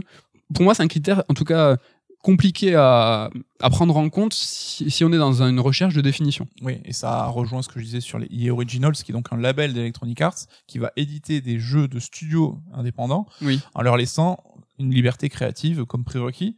Alors, enfin, c'est marrant parce que tu dis que tu es édité par EA, mais tu seras un jeu indé, donc c'est là où on voit un peu le paradoxe de ce que tu soulèves depuis tout à l'heure. Et c'est aussi au niveau de la répartition de la thune que c'est euh, plutôt quelque chose qui est intéressant chez EA Originals avec euh, un- une répartition qui est plutôt avantageuse pour le studio une fois qu'Electronic Arts s'est remboursé sur le dev. D'accord, mais c'est exactement ça. Est-ce qu'on serait pas dans le contresens ultime Ne serait-ce pas un comble quand on parle d'éditeurs de jeux indés comme Devolver, Rofuri, Plugin Digital, Dears Villagers ou nos préférés, Annapurna mais même, tu viens de l'é- de l'évoquer, Electronic Arts avec euh, les EA Originals, c'est la même démarche, c'est exactement pareil. Oui, ce que tu as dit, un jeu indé, c'est un jeu qui n'a pas d'éditeur, et maintenant tu as des éditeurs de jeux indés, donc c'est un peu euh, le serpent s'est mordu la queue. C'est ça. Et donc ces derniers, ils s'auto-baptisent aussi label indé, mais pour moi c'est tout aussi ironique. Euh, tu l'as dit, EA Originals, c'est un label indé de EA, c'est pas moins, en tout cas ridicule à ce sens-là. Mais donc, éditeur de jeux indé, ça veut dire quoi? C'est des éditeurs, bah, tout simplement. Ils apportent au studio une sécurité financière avec un minimum garanti, de la visibilité, ils assurent, ils assurent la distribution, la localisation, l'assurance qualité, le RP, donc euh, le- le- le- la presse, la relation presse. Tout ça, ça ressemble beaucoup à l'édition classique, je trouve. Carrément. Bon, on pourrait se dire, est-ce que les gens derrière ces labels sont pas des personnes expérimentées, connaissant le métier, tu vois, donc ils font les choses un petit peu mieux? Bon, ça sous-entend que chez Capcom, Square Enix ou autre, du coup, c'est des bras cassés. Je sais pas. Si on prend un, exemple bien connu, euh, on prend Double Fine, qui est devenu aussi un label, un éditeur indé avec les Double Fine Presents. Bah, Tim Schafer, c'est un excellent game designer, mais il a besoin de tout et surtout d'un éditeur, ce mec-là. Parce que dès son premier jeu, il s'est explosé les dents justement par un manque de gestion financière, de production, de contrôle. Et euh, c'est ça le truc. Est-ce que ces gens-là, qui du coup euh, se disent, ben moi je fais partie de ce monde, j'ai traver- j'ai traversé tous les échelons, je connais, donc quand je vais être moi-même éditeur, je vais pouvoir apporter l'expérience. Mais ouais, mais sauf que l'expérience d'éditeur, t'as toute l'expérience du jeu vidéo sauf l'expérience d'éditeur. Donc est-ce que c'est moins légitime? Je sais pas. Ou est-ce que c'est moins compréhensible? Ouais, mais c'est vrai que c'est l'exemple que tu cites est rigolo parce que c'est devenu le nouveau euh, violon d'ingre de tous les, Oui. les indés, c'est de, de devenir un peu gros pour éditer à son tour des jeux. Enfin, il y a Yacht Club Games, les mecs qui ont fait Shovel Knight viennent d'éditer un jeu qui est développé par un autre studio. On a bah, les mecs de Yooka-Laylee euh, qui ont créé un label aussi pour éditer. Quantic Dream qui se pose aussi maintenant en éditeur, En éditeur, de ouais. jeux. Enfin, c'est rigolo parce que c'est des, studios qui ont toujours plus ou moins un peu fui le contrôle d'éditeur qui eux-mêmes essayent de devenir éditeurs derrière. C'est ça. Et quand ces labels indés seront devenus aussi gros que les éditeurs qu'ils critiquent, pas sûr que la déparaison tienne encore. Devolver, malgré leur taille et le fait qu'ils tiennent une conférence à l'E3, enfin, ils tenaient une conférence à l'E3, ils gardent un petit peu leur côté rock'n'roll, mais on, sait- aussi qu'ils ont des obligations attenantes à, leur taille. C'est une grosse société, ils doivent avoir un rendement, de la rentabilité. Ils ont même monté leur propre studio pour y faire face. Et si l'histoire d'un petit distributeur qui devient un studio, puis une grosse boîte, ça vous dit quelque chose, bah, c'est l'histoire de Ubisoft, de CD Projekt et de bien d'autres. Carrément. Bon, tout ça pour dire que désigner les gros comme des gros méchants qui ne savent pas faire et les petits comme des gros gentils qui veulent bien faire, c'est très réducteur et je pense assez éloigné de la vérité. Mais bon, pour, en- si vous voulez en savoir plus, c'est le moment un petit peu pub. On a publié un livre sur euh, Devolver. T'as regardé en l'air pendant deux secondes. Ouais, je- oui. Plein, plein. de quoi, de quoi tu parles Non mais euh, où on a eu la et là je parle du côté rock'n'roll de Devolver et il se dit que Devolver euh, octroie une liberté totale euh, aux studios qu'ils éditent. C'est vrai et on a eu la chance nous euh, en tout cas Baptiste Perron et Pierre Mogin de d'interviewer les fondateurs de Devolver, les, les créateurs de différents studios, plus de 20 studios. Et en fait, oui, c'est vrai. Ils ont une grande liberté euh, de, de création. Et voilà, on, on a un bouquin nous, qui, est, qui est dédié à, à Devolver si ça, si ça vous branche. Ouais, mais c'est vrai que création, faut pas penser que tu laisses les mecs faire YOLO. C'est-à-dire que tu vois un jeu, tu dis ah putain, ben ça, ça, à mon sens, c'est pas bien. Tu devrais corriger ça. Enfin, t'as quand même un côté curation, suggestion, accompagnement. C'est pas juste faites ce que vous voulez les mecs, quoi. Sinon, ça Ah, c'est de la pure édition. quoi. C'est ça. En revanche, donc, on continue de parler de, de ce qu'est le jeu indé. hein. Ce qui est indéniable, c'est qu'il existe une est- Indéniable. oh putain, j'avais pas vu. C'est qu'il existe une esthétique indé. Bon, pour résumer ça à un concept, je vais vous parler de l'eye candy ou euh, du bonbon pour les yeux. Donc c'est un concept qui nous a été expliqué par Sylvain Sarail dans Third Strike numéro 5 auquel je vous renvoie. Donc Sylvain, c'est un grand concept artiste hein, qui a bossé pour les plus grands éditeurs, pour les plus grands jeux. Euh, on peut pas encore tous vous les dire parce qu'il bosse encore dessus. Et il nous a, il a aussi son studio qui s'appelle Umeshu Lovers. Donc le concept de l'eye candy, c'est tout simple. C'est pour un jeu le fait d'avoir un style graphique très fort, reconnaissable au premier coup d'œil et qui va plaire au plus grand nombre. Ce Eye Candy, bah, c'est quelque chose de fondamental pour un jeu indé-. Et on le constate à chaque conférence. Les trailers dévoilent des titres tous plus originaux visuellement les uns que les autres. C'est un truc de fou. Il faut vraiment qu'ils se démarquent. Et l'Eye Candy, bah, c'est un concept né pour se démarquer. Mais c'est un, concept né surtout pour vendre. En 2019, il y a 3000, non, pardon, 8400 jeux. Je me suis trompé. 8400 jeux qui sont sortis sur Steam. Et pour capter une audience, il faut marquer fort et rapidement. 1400, quoi. C'est un truc de ouf. Hein. Où je veux en venir, c'est que si un jeu indé se distingue pour sa DA, il faut pas oublier que c'est surtout une DA qui est faite pour vendre. En majorité, évidemment, il y a bien sûr des jeux d'auteur avec une volonté artistique dominante, mais sur les 8400 jeux évoqués, combien sont de ceux-là? Mais c'est vrai qu'on oppose toujours euh, création pure ex nihilo et euh, commerciale. Enfin, comme si c'était des choses opposées. Mais Mais oui, tu peux faire quelque chose de beau qui répond à tes désirs créatifs, mais qui du coup devient un argument de vente. Enfin, c'est Exact. pas sale, quoi. mais c'est ça, c'est exactement. Et tu peux pas le réfuter. Enfin, si une personne va dire, ben, je vais adopter cette direction artistique parce que ça plaît et que ça marche, comment tu peux lui en vouloir? Est-ce que ça se distingue de justement cette esthétique indé Mm. Tu vois, c'est la question que j'ai envie de te poser. Pour toi, si tu devais me, me décrire une est- cette esthétique indé, ça serait quoi Tu vois, ça serait euh, C'est compliqué, c'est vrai qu'on l'a vu là. Ben, récemment, il y a eu un ID at Xbox, donc une émission sur Twitch euh, parrainée par Microsoft qui dévoilait des jeux indés qui a duré, je crois, 4 heures. Et comment, sans jouer au jeu, juste en ayant, en voyant des trailers, évidemment, comment tu veux te distinguer et nous, comment on veut repérer les jeux qui nous plaisent, bah, c'est par le visuel uniquement parce que c'est le seul moyen de, de- d'action qu'on a là-dessus, quoi. Et effectivement, on a euh, cette vague indé et qui fonctionne par euh, mode aussi et ce qui peut être vu de manière péjorative. hein. Du coup, on a eu euh, autant dans les visuels, on a eu le pixel art qui est revenu à la mode, on a maintenant une esthétique un peu PlayStation 3D balbutiante qui arrive un petit peu. ça, ça avance. l'évolution technique dans l'autre sens. Et même dans les dans les gameplays, hein. Exactement. on avait ben, les les, euh, les jeux de survie, euh, ben, c'était eux qui étaient un peu euh, les plus euh, plébiscités. Les Metroidvania. Les Metroidvania, on a maintenant les jeux de cartes, c'est-à-dire que le but pour chaque créateur indé, c'est de trouver un genre de jeu et d'y accoler un système de jeu de cartes euh, dessus. Enfin, c'est un peu ces modes-là qui font que, ben, c'est vrai que les indés, pour certains, t'as ce côté un peu immaculé, tu vois, qui, qui, qui est un peu exagéré parce que les mecs suivent aussi les tendances des modes et voilà, quoi. C'est comment. C'est exactement ce que tu dis, c'est comment leur en vouloir parce que pour euh, un Cuphead, qui est pourtant un jeu Microsoft, hein, mais euh, combien de, de, de petits indés justement ou de, de petits créateurs s'explosent les dents, ce, ne sont bah, des illusions totales, ne vendent rien que dalle. Un Et, éditeur, ça sert aussi, à- aussi ouais. à ça. hein. Et tu vois là, à l'heure où on enregistre, hier est sorti Narita Boys, un jeu indé, le Oui. jeu indé un peu du moment, et tout le monde en a parlé, tout le monde l'a testé. Alors j'avoue, moi je l'ai vu, j'ai dit ah putain mais ouais, j'ai l'impression d'avoir déjà vu ça, l'ambiance euh, Sensewave, 80s, euh, machin, un peu pixel, euh, old school. Alors je pense que je vais l'essayer quand même, hein, mais je- j'ai pas été surpris ni choqué, alors qu'il a quand même de la gueule. le Ouais, jeu, ouais. mais, parce que euh, c'est une esthétique indé presque, on va pas dire désuète, mais d'une mode qui est, qui est déjà passée en fait. ouais, un peu rabâché, rabattu quoi. Et à quel point moi je trouve que ça n'a pas de sens cette esthétique indé c'est un mot qu'on y accole sur quelque chose qui n'a pas de, de corps parce que c'est comme au cinéma. Allez, petite analogie cinéma. Tu vois un jeu Sundance, euh, pardon, un film Sundance, ça a absolument aucun sens. C'est juste que un film Sundance, euh, par exemple, sorti la semaine dernière un film qui s'appelle Jungle Land avec Charlie Hunnam, excellent, je vous le conseille. Mais euh, les cinq premières minutes, c'était un film Sundance, mais tu te dis, mais, mais c'est tellement ça, quoi. C'est petite guitare sèche, petit coucher de soleil, petit. Et bon, après, le film s'en sort, mais tu vois, il y a des espèces de clichés qui sortent, sur- mais qui Bah. sortent et qui sont apposés, mais ce qui ne veut rien dire parce qu'un film Sundance, c'est un film qui est présenté à Sundance. Mhm. Et un film, un jeu indé, c'est un jeu qui est développé en indé. Et pour autant, dans l'inconscient collectif, nous compris, hein, on a cette espèce d'image de ce qui est un film Sundance ou un jeu indé. Bah, c'est comme ça que fonctionne le cerveau humain, c'est que tu fais des raccourcis et tu fais des caricatures. Et le propre de la caricature, c'est quand même d'avoir une base euh, réelle la- et que tu vas amplifier, déformer et un peu grossir euh, les traits les plus euh, prépondérants. D'où la, la fumée sans feu. Il y a toujours, tu vois, au début, quand même quelque chose qui est un petit peu réel. Une autre question C'est pour toi. Est-ce que tu penses qu'il y a un rapport entre le prix d'un jeu indé et son statut indé? Bah, là aussi, dans l'inconscient collectif, oui, alors que, à mon sens, il n'est pas justifié. Je me rappelle que The Witness a été un des premiers gros jeux indés à être proposé à 40 balles, je crois. Et ça avait fait du bruit à l'époque, en mode, mais ça va pas ou quoi C'est un jeu indé, je vais pas lâcher 40 balles. 40 balles, c'est le prix d'un gros triple A. Et Jonathan Blow s'était défendu en disant mais vous déconnez C'est quoi. un vrai jeu, j'ai passé 6 ans de ma vie dessus, euh, allez mourir, quoi. Ouais, c'est ça. Et euh, je me suis fait la réflexion hier parce que justement, j'ai acheté euh, Disco Elysium, qui a 40 balles aussi, et qui est un jeu acclamé, un vrai CRPG et tout, et qui est quand même proposé moins cher. Alors pourquoi il serait ça m'a presque choqué je me suis dit mais pourquoi vous le vendez pas à plein de tarifs alors c'est agréable en tant que consommateur évidemment mais il y a ouais cette espèce de dis- distinction où euh, les jeux indés ben, auraient telle esthétique euh, telle approche artistique et seraient vendus à moins de 20 balles tu vois c'est un peu le package euh, C'est ça. alors que rien ne le justifie Oui, oui, on a parlé tout à l'heure de It Takes Two. Un jeu qui a 40 euros. À mon sens, il n'y a absolument aucune raison que ce jeu soit à 40 balles.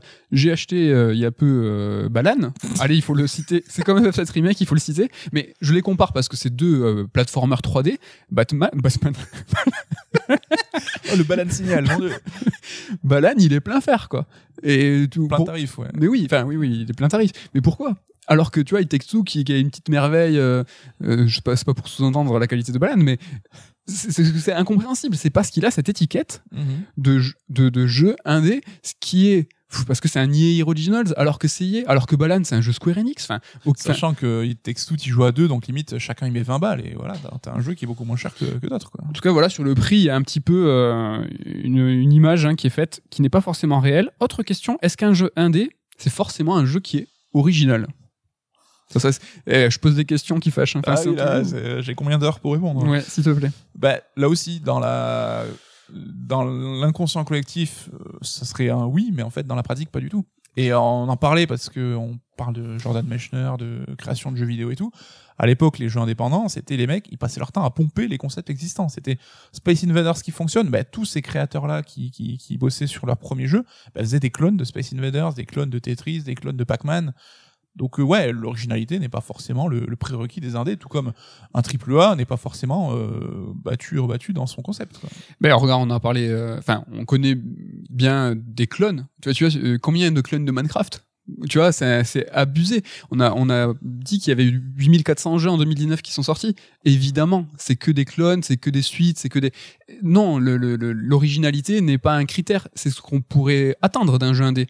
Tu vois, très personnellement, moi, un jeu indé, s'il propose pas ce qu'un triple A ne peut pas faire, je me dis, bah, à quoi bon, euh, tu vois, brandir euh, ta, ton, ton, Ta ton différence. indépendance, ta différence, si jamais tu fais pas ça. Ouais, mais après, chaque créateur peut aussi avoir le droit, et ça a toujours été le propre du jeu vidéo, de Exactement. reprendre une formule existante en disant j'ai envie de la twister, j'ai envie de l'améliorer. Enfin, moi, je serais euh, embêté qu'en tant que créateur indé, on m'exige de moi de, re- de, de, de réinventer la roue à chaque Ouais. jeu, quoi. Enfin, c'est pas non plus le, le but. Autre question, est-ce que la taille de l'équipe ça compte? Est-ce que pour toi, euh, bah, tu vois, Star Citizen, euh, ce Cyberpunk, euh, est-ce que du coup, de savoir qu'ils sont 300 dessus, tu, du coup Ah, tu dis, c'est comme le prix, c'est que dans l'inconscient collectif des gens, les jeux indés, c'est des petites équipes. Mais encore une fois, où c'est que tu places le curseur? Est-ce que 60 personnes sur It Takes Two, c'est une petite équipe ou une grande équipe? Chez Kojima Prod, je crois qu'au pic de la prod en interne, ils étaient 90, pas plus, ce qui est pas énorme. Alors on sait qu'à côté, Assassin va faire des jeux à 1000 développeurs euh, répartis en quatre studios de par le monde. Mais est-ce que c'est pour autant que euh, ça doit être, c'est quelque chose de, de négatif, de mauvais? Enfin, c'est pas des critères euh, ni objectifs ni quantifiables, donc c'est compliqué de les intégrer dans une réflexion. Ouais, je suis bien d'accord. Et euh, ma prochaine question est basée sur un, un exemple, Minecraft, bien connu, hein, fait, euh, fait par un- une personne. Avant et après le rachat, c'est quoi la différence avec le jeu, hormis 2 milliards Mais en fait, une fois que Microsoft a récupéré Minecraft, euh, le concept il a été décliné, le business model il a été étendu, c'est devenu une marque, du merchandising, mais le jeu en lui-même, il a pas bougé. Oui, et puis Mojang, c'est staffé avec le temps, et aujourd'hui, Mojang, je sais pas combien ils sont, mais ça doit être une team. euh, Enfin, c'est pas juste. Je sais plus comment, il s'appelle le créateur. euh, Oui, je l'ai bouffé, c'est pour ça que j'ai bluffé. Ouais, j'ai dit euh, euh, qui était tout une seul, personne. qui a développé euh, ton- son truc. euh, Là, tu nous as- du coup, tu, tu m'as exposé. Alors que j'avais habilement euh, esquivé euh, la question. Et là, je meuble, évidemment, pendant que bah, tu cherches. et t'as tes dextérités sur Google. Va nous faire. Marcus personne. Bah, Marcus Personne. Bah, en même temps, tu m'étonnes quand on l'oublie euh, avec ce nom. Bah, tu vois le délire, ce que je veux dire. Euh, ce qui a changé entre euh, son statut de jeu fait par une seule personne, puis le rachat de Microsoft. Bah, oui, finalement, c'est un peu la taille de l'équipe, mais c'est plus le concept d'édition où le bah, Microsoft, ils ont fait de la thune, quoi. C'est que 2 milliards, euh, bah, ils l'ont rentabilisé, ils en ont fait une marque, ils l'ont décliné. Mais ce qui nous intéresse ouais, à nous, dans cette analyse, en tout cas, c'est ce qui est le jeu. Bah, le jeu, il a pas bougé. Mm. Il a absolument pas bougé. Bon, j'ai l'impression que on remarque que le problème c'est pas l'appellation indé, c'est l'idée qu'on se fait d'un jeu indé. Et comme nous avons tous une idée très personnelle de ce qu'est un jeu indé, bah, finalement le terme il est vide de tout son sens. Ça n'a absolument aucun, oh, bah, aucun sens. J'ai l'impression que indé c'est aussi une désignation qui sert à éloigner les jeux indés des titres AAA. Logique, il faut se démarquer de ce qui prend le plus de place dans les médias, dans les ventes. Être un jeu indé, c'est d'emblée adopter un positionnement, une posture, une place dans l'industrie. Une place qui est à l'opposé des AAA. Ça, c'est un petit peu logique. Mais c'est un petit peu logique, mais c'est un petit peu bête. Car un jeu, bah, c'est un jeu. Qu'il soit développé par une personne ou par mille, qu'il ait 100 000 euros de budget ou 10 millions de budget, bah, on juge pas un jeu pour ses, origines. On juge un jeu pour ce qu'il est. C'est d'autant plus étrange comme constatation bah, qu'il y a des jeux AAA plus autorisants que des jeux indés, des jeux indés qui s'avèrent être très clichés et tombant dans tous les pièges du jeu mercantile. Et à l'opposé, il y a des jeux indés bien plus ambitieux que des jeux AAA, avec plus d'idées, plus d'ambition, plus de volonté, plus de cœur, plus que. Mm. Donc dès là, d'emblée, si tu te dis que jeu indé, c'est- s'extraire et se soustraire et s'éloigner du AAA, bah, c'est con, c'est complètement con. Les dés sont pipés. C'est n'importe quoi. Bon, en réalité, l'appellation indé, aujourd'hui, c'est bah, uniquement du marketing. Ce qui à l'origine était un nom identitaire, contestataire presque, aujourd'hui, ça a été repris par les plus gros éditeurs pour vendre. Et comme le portrait du Tché sur un t-shirt de jeune en Sarwell, l'appellation indé, ça veut plus rien dire. Pire, ça incarne le contraire de ce qu'on pourrait imaginer. La liberté de création comme étendard est un peu amusante car le but de la manœuvre est de vendre avec les mêmes méthodes et le même processus que les éditeurs qu'on condamne. Ici, c'est toute la symbolique du terme indé qui vole en éclats. Donc euh, on se voit que bah, du coup j'ai pas donné de solution, hein. je j'ai pas de définition. Ce que je pense en tout cas c'est que bah, c'est du 100% marketing, ça n'a absolument aucun sens comme euh, bah, tous les concepts marketing qui en fait n'ont pour but que de nous faire euh, bouffer ce qu'on ce qu'on nous donne. hein. Mais je vais être sale et réutiliser ma blague que j'ai faite ce matin, mais c'est comme le label bio sur les, les trucs de bouffe, quoi, qui, qui sont regroupés, c'est devenu un truc générique qui ne veut même pas forcément dire que ton produit sera issu de l'agriculture biologique et qui est devenu un petit euh, estampille marketing euh, pour vendre euh, tes, tes blancs de poulet, quoi. Ben, c'est comme le, ce que je disais, le Che, c'est la, figure, une figure qui était euh, importante, qui démontrait une identité, qui est aujourd'hui l'inverse, euh, qui se fait bouffer par le, le capitalisme qui est euh, vendu sur des t-shirts et des, mugs et des t-shirts et des casquettes. C'est, l'inverse. Comme tu dis, le bio, ben, le bio, ça sous-entend pas forcément écolo. Tu vois, le truc, il est, euh, dans des cargos, dans des avions, euh, empreinte carbone, etc. C'est pas politique à ce qu'on dit, c'est juste que ça apporte le- le- le- le- l'effet contraire et le sens contraire de, la base. Bon, pour essayer de voir si le jeu indé aujourd'hui c'est uniquement une appellation marketing, on va remonter dans le temps pour voir ses origines. Dans les faits, un jeu indé, c'est quelque chose qui a toujours existé sur PC. Prince of Persia, euh, on sait bien, hein, Another World, ce genre de jeux qui ont été faits tout seuls par des mecs dans leur garage, bah, c'est l'exemple et la définition d'un jeu indé. Ils ont fait terminer leur jeu, ils ont trouvé un, un éditeur par la suite. Bon, sur Prince of Persia, c'est un peu différent, mais bon, on a un bouquin aussi, si vous voulez. c'est bien, tu renvoies tout le temps vers les bouquins et les podcasts, c'est du beau boulot. Et du coup, je me demande si ce côté marketing, l'arrivée, en fait, il n'est pas à, aller chercher du côté du, phénomène console. Est-ce que le point de départ de l'usage marketing, c'est pas euh, en 2008 quand Microsoft a lancé les Summer of Arcade sur, Xbox 360 C'est presque à se demander si l'esthétique indé n'est pas née avec cet événement. On a quand même au lancement en 2008 Bread et Castle Crasher. Euh, on a en 2010 Limbo, en 2011 Bastion et From Dust. Si tu prends tous ces jeux, tu tu les regardes, bah, ça a carrément la gueule de l'esthétique indé qu'on a désigné tout à l'heure. Mm. Et ce début d'exploitation marketing par un constructeur qui va dire je vais faire de la curation. Tous les étés, je vais vous proposer une sélection. Et il va mettre en avant, justement sous couvert de c'est des petits euh, qui sont euh, originaux, qui sont différents, c'est autre chose que nos triple A habituels.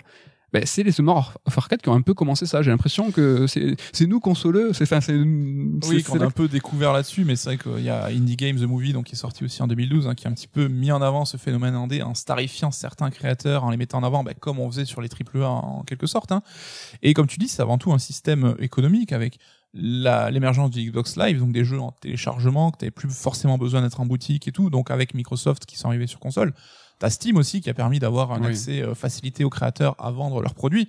Donc c'était juste euh, il manquait cette euh, facilité à, à rendre le produit accessible à l'acheteur de manière assez directe et c'est ça qui a créé l'émergence là-dessus quoi. Ouais, carrément. Un dernier truc pour essayer de démêler tout ça, on va aller du côté des institutions, mais ils nous aident pas vraiment. Hein. L'Académie des arts et techniques du jeu vidéo, mes potes, hein, que, euh, je- bros, hein. mes bros que je balance à chaque fois, pour la sélection des Pégases, ils ont fait ça euh, un peu à l'arrache.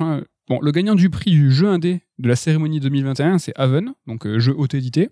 Ok, mais il y avait Street of Rage 4 qui était nommé, et c'est un jeu édité donc euh, Dotemu. Et en 2020, euh, donc la cérémonie 2020, c'était Nightcall qui a gagné, et c'est un jeu édité qui était, euh, par. Mhm. Donc bon, euh, merci l'Académie, vous nous aidez pas trop, on sait pas, on sait pas. En conclusion, il faut savoir qu'il n'y a pas vraiment de vocabulaire normé dans le jeu vidéo, contrairement au cinéma. Le média, il est trop jeune, les thèses sont trop récentes pour faire autorité. Ça arrivera peut-être.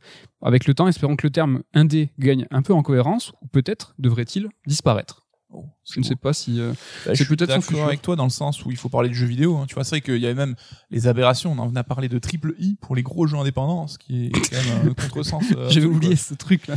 Mais euh, comme tu dis, c'est qu'il y a des jeux, donc euh, que ce soit fait par du budget, des grosses teams ou pas, on s'en fout. Après, alors il y a un terme, je suis pas fan du tout, mais euh, qui permettrait de distinguer peut-être un peu mieux. Est-ce qu'on peut parler peut-être de jeux d'auteur un peu plus, tu vois, genre Death Stranding, Red Dead Redemption 2, c'est des gros jeux, des triple A et tout, mais c'est quand même des jeux d'auteur dans le sens où une personne a mis un input créatif dans le produit. Enfin, ça veut pas dire évidemment qu'il a fait le jeu tout seul, mais c'est toujours pareil. C'est comme on disait, si Death Stranding t'enlèves Kojima, c'est pas le même jeu, c'est pas, enfin. Alors que bah, le graphiste, aussi doué soit-il, bah, peut-être qu'il sera un peu plus interchangeable. C'est marrant parce qu'on a cette réflexion que je trouve euh, vraiment cool, hein, mais elle est à contre-temps avec le cinéma. C'est-à-dire que tu vois, il y a eu la nouvelle vague, il y a eu ce genre de, de, de, de considération et de, création de, films Mm. où en fait il y a eu euh, le réalisateur qui a été mis en avant comme omniscient et l'ensemble des gens derrière qui font le film, hein, évidemment, qui sont des fois au- aussi importants, hein, parlons du chef-op ou ce genre de choses, ben, en fait ils sont oubliés il y a le réalisateur qui est surpuissant. Et en ce moment, dans le cinéma, on commence à revenir sur ça en disant que non, c'est une œuvre collaborative, déjà, c'est ce qu'elle est de droit. Oui. Mais non, non, il n'y a pas que le réal, il y a vraiment, c'est beaucoup de personnes qui vont donner, euh, comme tu parles, d'input créatif. Et ben, dans le jeu vidéo, comme on a un peu de retard et que le média est plus jeune, on est en train de chercher aujourd'hui d'avoir cette reconnaissance, de dire, ben, si c'est un jeu d'auteur, c'est le jeu d'une personne, ou en tout cas qui va avoir la- la- la- la- l'impulsion créative. C'est rigolo parce que ça a, du, ça a du sens. C'est juste Oui. logique, c'est que c'est à contre-temps, quoi. Oui, mais c'est toujours pareil, c'est paradoxal, c'est que tu vois, on va reprocher par exemple aux films du MCU, donc du Marvel Cinematic Universe, d'être des films de producteurs, donc gérés par un homme qui un peu les cordons de la bourse et qui va imposer des visions créatives aux réalisateurs, ce qui se faisait à l'époque du vieil Hollywood, euh, avant justement l'émergence de la nouvelle vague, la Mais le nouvel Hollywood aussi. hein. C'est exactement ça, le nouvel Hollywood. Ouais, ouais. Et d'un côté, t'as justement, ah mais non, mais un film d'auteur, ça peut pas être un film d'une seule personne. Mais en même temps, non, les films de producteurs, ça peut pas être des films collaboratifs. Les gens sont jamais contents. Enfin, Mais- parce que c'est très très compliqué à définir là-dessus. On va pas se mentir. hein. Et si on parle du MCU, euh, tu, on parlait d'impulsion créative, on parle de Kevin Feige, personne qui est, euh, tu vois, euh, qui, qui, qui est un peu la qui a les marionnettes, enfin les mains et sur le contrôle dans l'ensemble du MCU, bah, ça aussi c'est de la création, c'est de la production Oui. certes, mais C'est un auteur euh, à part entière du coup et qui va chapeauter un univers plus global. Quoi. ouais, c'est juste qu'il a une strate différente de la création d'un jeu ou d'un film. Ben voilà, je sais pas si on a répondu. Vaste débat. Vaste débat. La, la semaine prochaine, l'art et le jeu vidéo, peut-être? Non, on va, on va faire autre chose. Euh, avant de parler de la semaine prochaine, euh, on a peut-être un truc à dire sur, euh, sur ce qui s'est passé au début de l'émission. Si vous êtes avec nous jusque-là. Voilà, ben, vous l'aurez compris, il s'agissait d'une bonne blague de 1er avril. Hein, Voilà. fait dans la douleur parce que vous vous le rendiez pas compte, mais quand Matt faisait son truc, j'étais mort de rire à côté. Donc on a un petit peu improvisé chacun notre sujet pour, pour rigoler. Parce Voilà. On aime bien rigoler. J'espère que vous n'y avez pas cru. Enfin, je- j'espère qu'il y a des gens qui ont cru, qui nous ont pas écoutés jusque-là. Évidemment, voilà, tout le début de l'émission, c'était un gros poisson d'avril. Euh, la semaine prochaine, euh, je pense qu'on le redira dans le retour sur sur l'émission pour. euh, Après, tu le hint euh, 15 fois en parlant bien du 1er avril. Euh, Ouais, on ouais. le sort le podcast le 1er avril justement exprès en avance. Et est-ce que tu as quelque chose à nous mettre sous la dent pour la semaine prochaine? Alors comme d'habitude non, euh, j'ai commencé Disco Il y a le- Elysium, je pense pas que ça sera prêt pour la semaine prochaine. Disco Elysium, le nouveau The Medium. hein. J'ai l'impression quand même que c'est clair.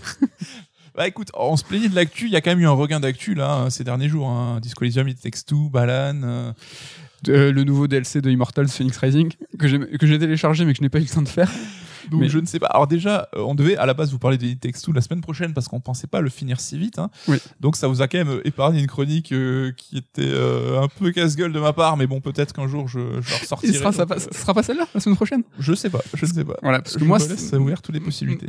Ma chronique de, celle que je devais faire là, je pense que ça sera celle de la semaine prochaine qui sera franchement dans, dans l'intitulé pas fun, mais ça va parler de confinement, ça va parler de, de, Ah de- oui, je, je vois ce que ouais, tu de veux dire. bien culturel, bien culturel essentiel ou pas quoi. Mais bon, T'es un peu là pour résoudre les grands mystères et les grandes questions ça. de l'univers. hein. mais ça aurait été marrant après le 1er avril, tu vois, genre euh, la Switch 2, eh, euh, le jeu vidéo est-il un bien essentiel? Voilà, ça sera pour la semaine prochaine.